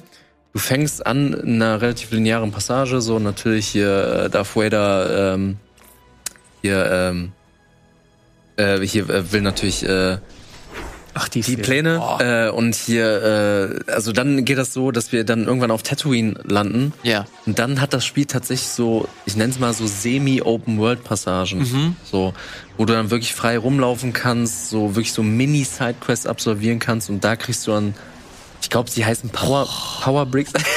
Ja, ja, das, sieht richtig geil aus. Ich, ich schaue mir das ehrlich lieber an als die neuen Serien, muss ich sagen. Ey, wie cool. ja, und das halt äh, wirklich, also einmal das, wirklich vom visuellen Stil ohne Zweifel erhaben. Ähm, aber auch das Gameplay, das hat überall so ein dickes Upgrade bekommen. Und es hat sogar, also hier zum Beispiel, du kannst dann auf Tatooine frei rumlaufen, so, du hast eigentlich das Ziel so, ey, finde die Moss Eisley Kantina. Weil ich natürlich so ein bisschen Zeitdruck hatte und viel mitnehmen wollte, Ja, habe ich so relativ linear das gespielt. Aber, Darth Vader sucht sein Klopapier. Bitte finde es für ihn. aber du könntest jetzt hier auf Tatooine frei rumlaufen, du könntest Sachen entdecken, du könntest kleinere Sidequests entdecken. Und dafür kriegst du dann oft als Belohnung sogenannte Power Bricks. Ja. Und mit den Power Bricks äh, kannst du dann wirklich so RPG-mäßig äh, Upgrades kaufen. Ähm, Beispiel hier sehen wir noch so einen Jedi Mind Trick, aber hier genau Ah, ja. die die Kyber Bricks sind das. Mit denen kannst du Upgrades kaufen und das, das ist dann wirklich so wie ein Klassensystem. Du kannst entweder äh, Upgrades für die Jedi kaufen, du kannst Upgrades für die Schurken kaufen, für äh, die Kopfgeldjäger, dass zum Beispiel dann Han Solo irgendwie besser zielen kann oder irgendwie sein Blaster stärker ist. Ähm, also irgendwie war einfach die Sache so, okay Leute, wir haben dieses Grundgerüst Lego Star Wars, das ist schon ganz cool, aber wir wollen es ein bisschen so end, also irgendwie das Kindische ein bisschen rausnehmen. Also ich, Ja. Jetzt nicht mehr von fünf bis sieben, sondern von sieben bis neun. ähm, also sie haben wirklich überall eine Schippe draufgelegt, was aber auch, muss man äh, sagen, seinen Preis hatte. Also weil es gab mal so gewisse Crunch. Äh, Genau, da wollte, Berichte. ich, da wollte ich gleich zu sprechen kommen. Wir können auch ganz kurz auf den, äh, auf meinen Bildschirm hier gehen. Da sehen wir es nochmal. Ähm, die Headline, die äh, Kolleginnen von Polygon haben das damals ge, äh, getitelt. Lego Star Wars The Skywalker Saga has led to extensive crunch at TT Games. TT Games ist das Studio.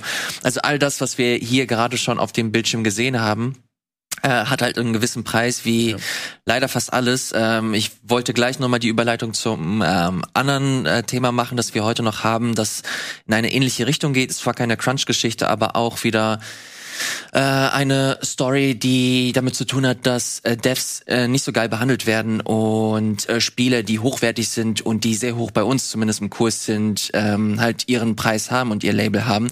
Dazu aber gleich, ich würde dem Spiel trotzdem noch mal ganz kurz so seinen, seinen Platz einräumen. Insgesamt ähm, sieht es danach aus, als ob du eine gute Zeit gehabt hättest. Stimmt das? Ey, auf jeden Fall. Und ich äh, muss wirklich sagen, ich bin ein bisschen hyped. Ja? also ich habe ich hab wirklich Bock auf dieses Spiel.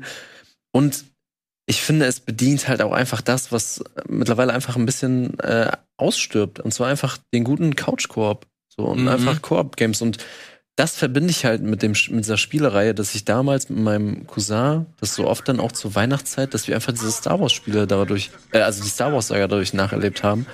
Und äh, ich weiß noch, ich konnte das anzocken und hatte kurz danach eine Bada Binge-Aufzeichnung mit Schröck.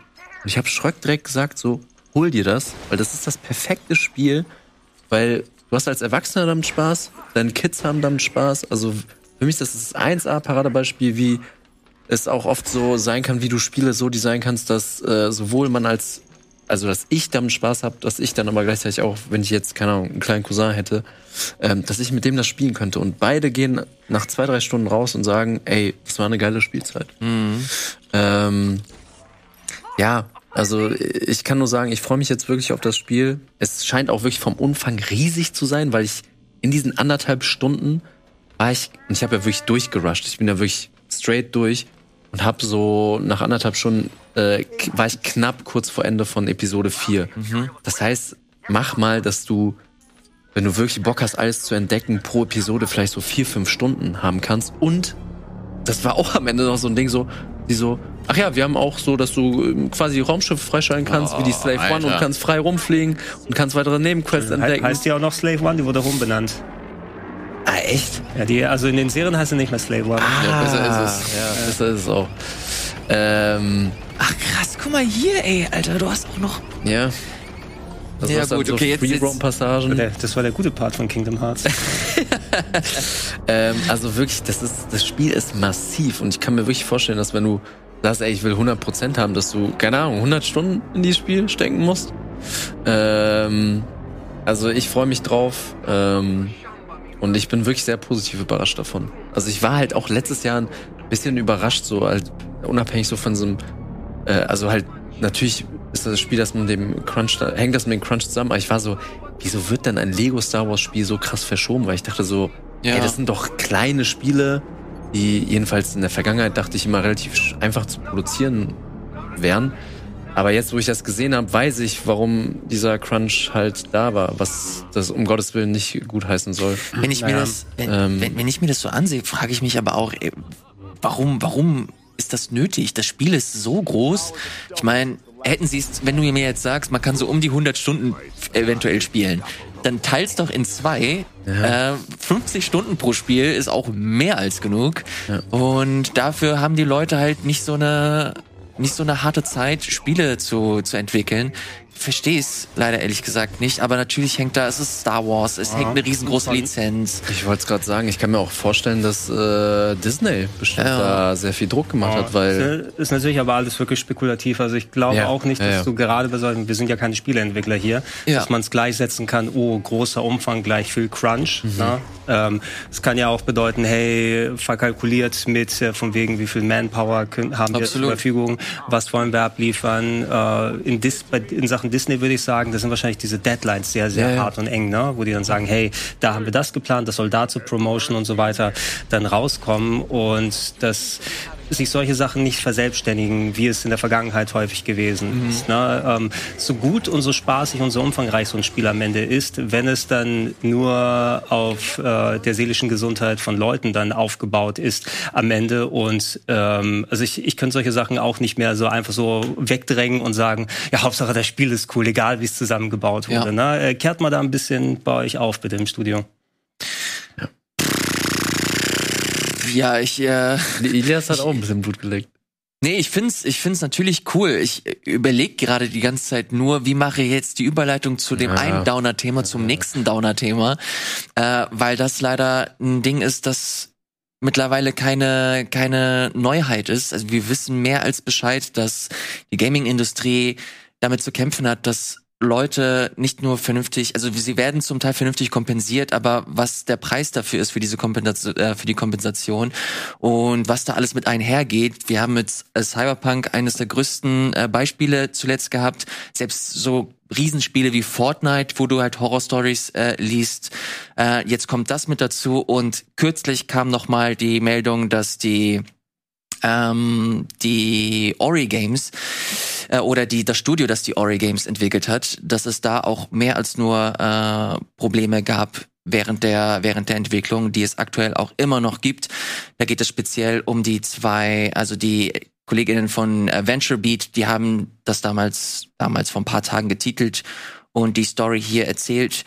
Die haben mit mehreren Devs gesprochen bei Moon Studios und nochmal erzählt, dass die äh, zwei äh, Gründer des Studios ähm, relativ unprofessionell arbeiten, sehr ähm, sehr ausfällig, dass sie sehr große Probleme haben, Feedback zu geben, was auch eines der so der größten Probleme der Industrie ist. Das hörst du immer und liest du immer, was verrückt ist äh, dass du den Leuten nicht vernünftig Feedback geben kannst, die dann am Ende nicht wissen, okay, was muss ich jetzt hier eigentlich konkret machen und das dadurch äh, resultiert, dass dass alles weiter aufgebauscht wird, äh, fehlende Kommunikation, Leute fühlen sich nicht wohl und äh, verlassen dann das Studio.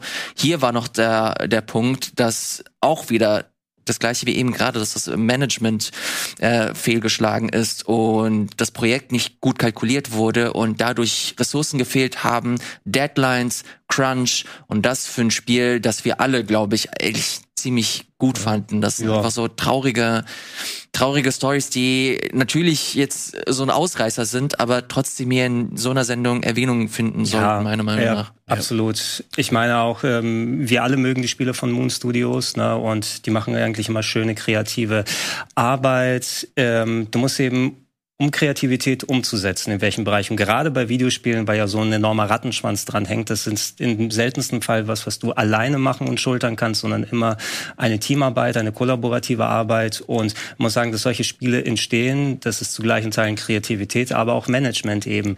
Wie kann ich Ja. das überhaupt umsetzen, diese Kreativität? Ne? Und man hört es von ähm, vielen größeren Firmen, die dann jahrzehntelang gefühlt an Spielen schleifen. Man, man hat auch Erfahrungsberichte von Rockstar gehört so, und äh, CD Projekt Red hatten wir ja auch mehr als genug zu Cyberpunk und anderen Sachen gehört. Bin mal gespannt, wie das neue Witcher dann sich entwickeln wird, äh, wenn es mal in ein paar Jahrzehnten dann rauskommt. Aber von wegen, oh, ähm, ich mache eine Entscheidung als äh, Kopf oben und das hat so einen Rattenschwanz, was sich drunter zieht. Die ganze Arbeit von Leuten, die sie zwei Monate gemacht haben, ist nichtig, müssen Überstunden geschoben werden, um das irgendwie wieder mit aufzufangen, was am Ende vielleicht dem Spiel gut tut, Ja. aber nicht der Arbeitsweise zwischendurch, weil es immer dann so der, der wenigste Erfolg ist, den man rausbekommt. Äh, und gerade auch das jetzt hier, es ist, wie du gesagt hast, Celia, ist eine Geschichte von vielen mittlerweile, was aber auch richtig und wichtig ist, gerade wo jetzt äh, viele größere Studios mal in die Verantwortung gezogen werden, dass sich viele Leute, das heißt ja nicht, dass es früher das nicht gegeben hat, aber man hat sich nicht getraut, dann Absolut. äh, Ja. aufzusprechen. Und äh, wenn das Arbeitsklima selbst in so einer Firma dann, sich, ja, es war ja immer so, dass da ein bisschen ruppiger miteinander umgegangen wird, äh, weil das so gang und gäbe ist und das ist überall hier, stell dich mal nicht so an oder sowas. Ähm, das, das muss konkret angesprochen werden, damit solche Zustände sich verbessern und auch mal Reflexion passieren kann und Sachen aufgearbeitet werden und der, die, der Weg in die Zukunft dann auch vernünftig für Leute, die dann reingehen wollen, dann, damit Kreativität sich entfalten kann und niemand dann, äh, dann äh, Angst davor hat, äh, zu seinem Arbeitsplatz zu gehen und unter dem äh, Gruppenzwang Ja. dann ähm, äh, dazu genötigt sich fühlt, dann auf die eigene seelische Gesundheit zu verzichten, um solche Produkte zu machen. Kein Videospiel der Welt ist es wert und auch die Arbeit daran, dass du dir den eigenen Kopf dabei kaputt machst. Na? Und äh, wenn das jetzt dafür sorgt, dass äh, diese Spiele auch weiterhin so entstehen können, aber mit äh, einer vernünftigen Basis, na? wo Kommunikation besser stattfinden kann, dass da Reflexion auch bei den zuständigen Leuten dann stattfindet. Ne? Und äh, wie auch der Thomas Mahler, der ja also auch einer der Chefs da ist, ähm, den, den äh, kenne ich ja auch aus dem Internet schon lange, lange Zeit, ne? postet auch in vielen Foren, in denen ich unterwegs mhm. dann gewesen bin. Und da äh, fühlt sich so eine Geschichte ja noch mal ein bisschen näher an, ne? als ja. andere Sachen, wenn du es von, von, von anderswoher hörst. Und äh, ich hoffe, wie gesagt, dass sich sowas, weil ich würde auch gerne weiterhin ihre Produkte dann genießen, weil ich finde, kreativ und spielerisch sind das wirklich tolle Sachen, die sie da angestellt haben. Aber anscheinend ist das Fundament, auf dem sie aufgebaut sind, verbesserungswürdig. Ja. Absolut. Das ist vor allem aus dem Gesichtspunkt äh, interessant, finde ich schon fast, weil Moon Studios ja eigentlich ein kein klassisches Studio ist, das basiert auf Remote Work und das lange vor äh, vor der Pandemie. Kreuz und quer verteilt über die ganze ja, Welt, die Leute. Die, die sind halt komplett glo äh, globalisiert, die haben Devs auf den äh, unterschiedlichsten äh, Kontinenten. Und da sollte man eigentlich meinen, dass das äh, verhältnismäßig entspannt läuft, dass du da eine Timezone hast, die arbeitet da und die äh, kommunizieren halt halbwegs und dadurch, dass sie auch bei sich zu Hause wohnen äh, oder von zu Hause aus arbeiten, dass das alles äh, eventuell irgendwie seinen seinen Gang geht. Und ich habe das halt auch damals gemerkt, als ich noch äh, festangestellt war und und von zu Hause aus gearbeitet habe, dass ich auch einfach selbst das Gefühl hatte, okay, ich kann einfach äh, ein Stück weit produktiver arbeiten und ähm, kann mir hier und da auch vielleicht so ein paar Leerläufe äh, erlauben, die anders vielleicht nicht möglich wären. Ähm, aber dass dennoch das keine Ausrede ist und dass am Ende dabei darauf hinausläuft, dass das Management und, und Kalkulation und äh, Budgetierung, dass das so quasi das A und O ist und dazu führt, dass eventuell Leute entweder eine entspannte Zeit haben, Spiele zu entwickeln oder eben nicht und Deadlines äh, kommen und äh, diese dann nicht einhalten können und dann Überstunden schieben müssen. Und das ist ja auch nur die Spitze des Eisbergs. Da kommen noch ja. ganz viele andere Sachen. Das Verhalten der beiden Gründer, wie wir sie gerade schon erwähnt haben, dass äh, es eine, eine Kultur sich da etabliert hat, wo Leute sich nicht mehr trauen, offen zu sprechen, wo sie sich angegriffen fühlen, auch wenn es vielleicht nur Gags sind oder so. Ja, ähm, ja aber das sind so, äh, das hast du bei, bei Blizzard auch gehabt. Da dachte man auch, ey, die, die, die Cosby Suite ist bestimmt ein lustiger Gag, aber erzähl das mal den Frauen, die da gearbeitet haben. Ja, das ist dann eben so, von wegen, hey, unter Kollegen und Freunden, ne? wenn man auch in einem langjährigen Betrieb ist, da wird man ja auch gerne so ein bisschen betriebsblind oder sowas dafür, so ein ruppiger Umgangston, den man manchmal hat, sich gegeneinander beleidigen oder sowas, was äh, man im bestimmten Personenkreis dann auch, man weiß, wie man es nehmen soll oder nehmen kann, na, was dann auch jetzt nicht äh, irgendwie als negativ abgespeichert wird, aber da kannst du nicht automatisch dann darauf eingehen, vor allem wenn du äh, auch Remote-Arbeit in der Form hast und dadurch sich überhaupt kein Betriebsklima aufbauen kann, wo man auch nicht absehen kann, wie kommt sowas an ja. äh, und es soll auch keine Entschuldigung sein, dass sowas auch gewöhnlich dann einfach dran, ne, wenn es soweit ist, aber es ist sowas, was sich dann auch in Freundeskreisen und Bekanntenkreisen dann verselbstständigt irgendwann mal und dann ist es auch kein Ding mehr, aber da kommen dann Leute rein, die auch damit reingezogen werden und dann ist auf einmal dieser ruppige Umgangston ist so der Status quo und da kannst du nicht jede Person damit, damit gleichsetzen. Ne? Also wenn ich in einer komplett neuen Firma wäre, dann wüsste ich zum Beispiel auch nicht, wie ich dann ähm, bestimmte Personen nehmen soll oder sowas. Ne? Mhm. Und äh, wäre dann, dann super schwierig ein, einzuschätzen und vor allem, ich hatte ja auch nicht das Gefühl, mit wem, wem kann ich jetzt reden? Gibt es ja. da einen Betriebsrat oder irgendwie sowas für? Und äh, das das Schlimmste, ich habe keinen Bock dann irgendwie bei einem Beruf zu sein, wo ich dann davor Angst habe, morgens aufzustehen überhaupt ja. und dann irgendwo hingehen zu können. Ja.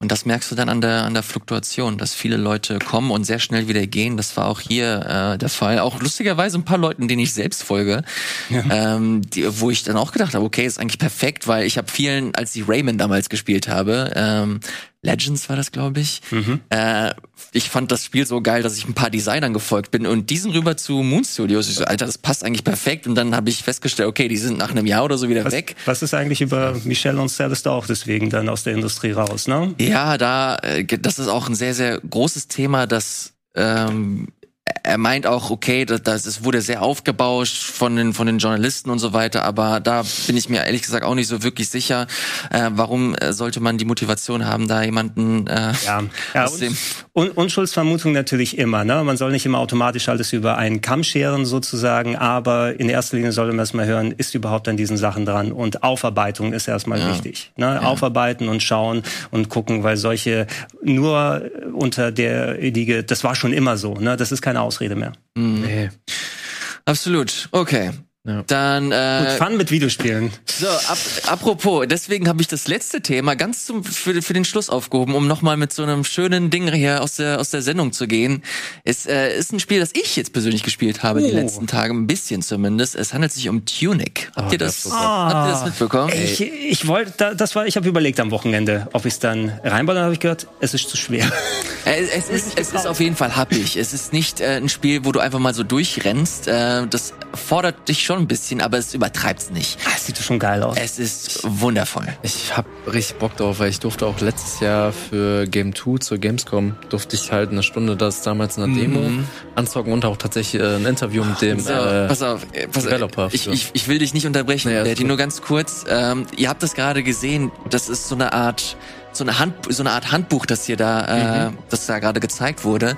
Das ist das Spiel ist so eine Art, ist so ein Zelda-like. Du hast, du bist der Fuchs, der quasi Link ist, und du hast eine Spielwelt, wo du wo du sie frei erkunden kannst. So, das Ding ist, dass die komplette Spielwelt, inklusive deine Menüs, inklusive alle Itembeschreibungen, kryptisch sind. Also die sind, du hast keine, du hast keine vernünftige Schrift, die du lesen kannst, sondern das ist alles so eine Fantasieschrift.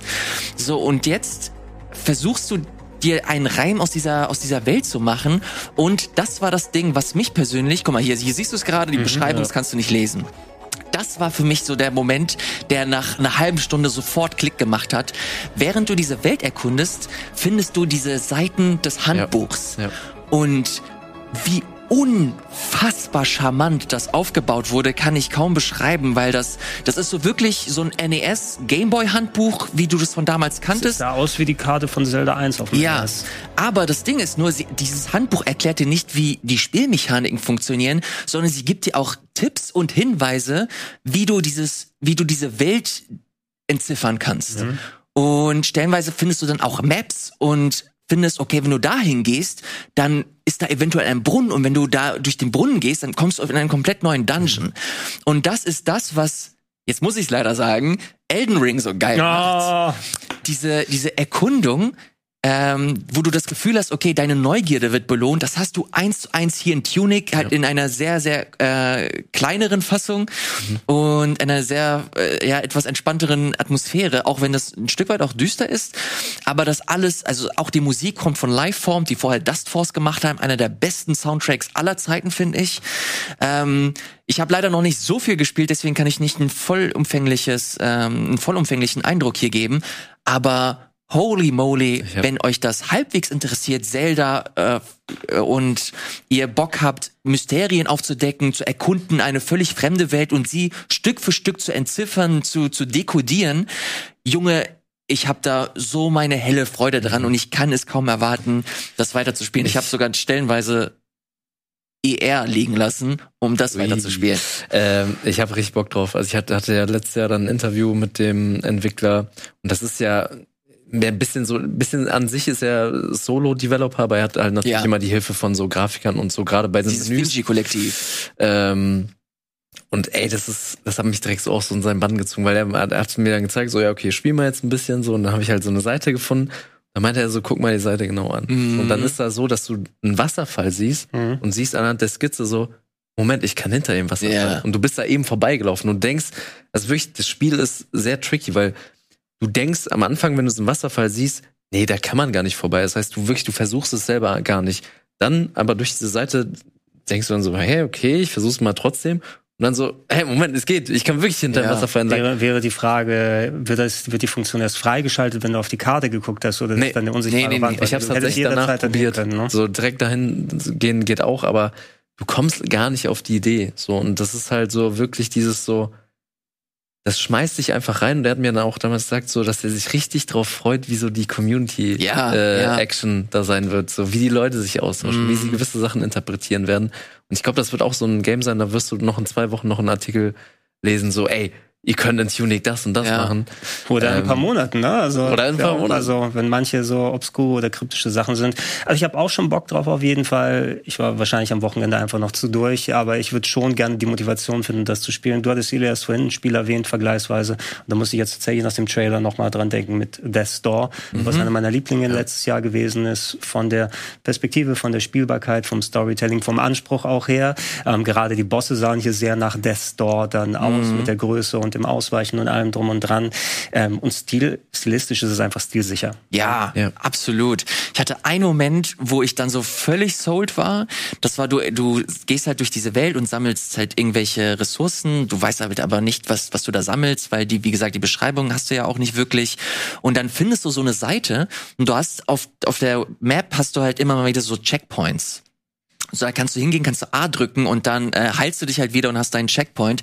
Dann hast du so eine Seite gefunden, wo nur eine Illustration, wie er da so vor der vor dieser vor diesem Checkpoint sitzt oder oder kniet oder so und dann siehst du daneben nur LB. So ohne ohne nix. Und dann gehst du hin zu einem Checkpoint, versuchst LB und checkst Wow, ich, ich kann mich auf einmal aufleveln. Moment, das ist ein RPG auch. Und dann klickst du da drauf und nutzt so eine Ressource und plötzlich verwandelt sich im Menü diese, diese äh, Fantasieschrift, ändert sich zu Attacke. Ja. Und dann merkst du, okay, ich habe jetzt gerafft, wie ich mich auflevel, ohne dass mir das Spiel irgendwie das sofort erklärt, sondern ich habe selbst herausgefunden, hört sich super banal an, macht aber spielerisch so viel Spaß. Du hast echt das Gefühl, du bist in so einer mysteriösen Welt und erkundest sie halt wirklich von der Pike auf. Ähm, mich macht's, mich hat's äh, vollends abgeholt. Ich freue mich, Ich wie gesagt, wirklich sehr. Gibt es für den PC, für die, äh, für die Xbox und ist auch im Game Pass enthalten. Also könnt ihr euch auf jeden Fall auf äh, einigen Plattformen anschauen. Ich hoffe, dass es auch für die Switch und für die PlayStation rauskommt, weil Ja. das ist so ein Ding. Äh, ich hoffe, ja, das wäre echt gut. Vor allem sind die die Reviews sind toll. Äh, hab mich mega gefreut, als ich gesehen habe, dass das Ding stellenweise Höchstwertung einfährt. Ähm, Leute, Tunic ist ein gutes Spiel. Äh, holt euch das. Was auch gut ist, ist der Game Talk, der jetzt leider am Ende ist. Oh. Vielen, vielen Dank auch hier.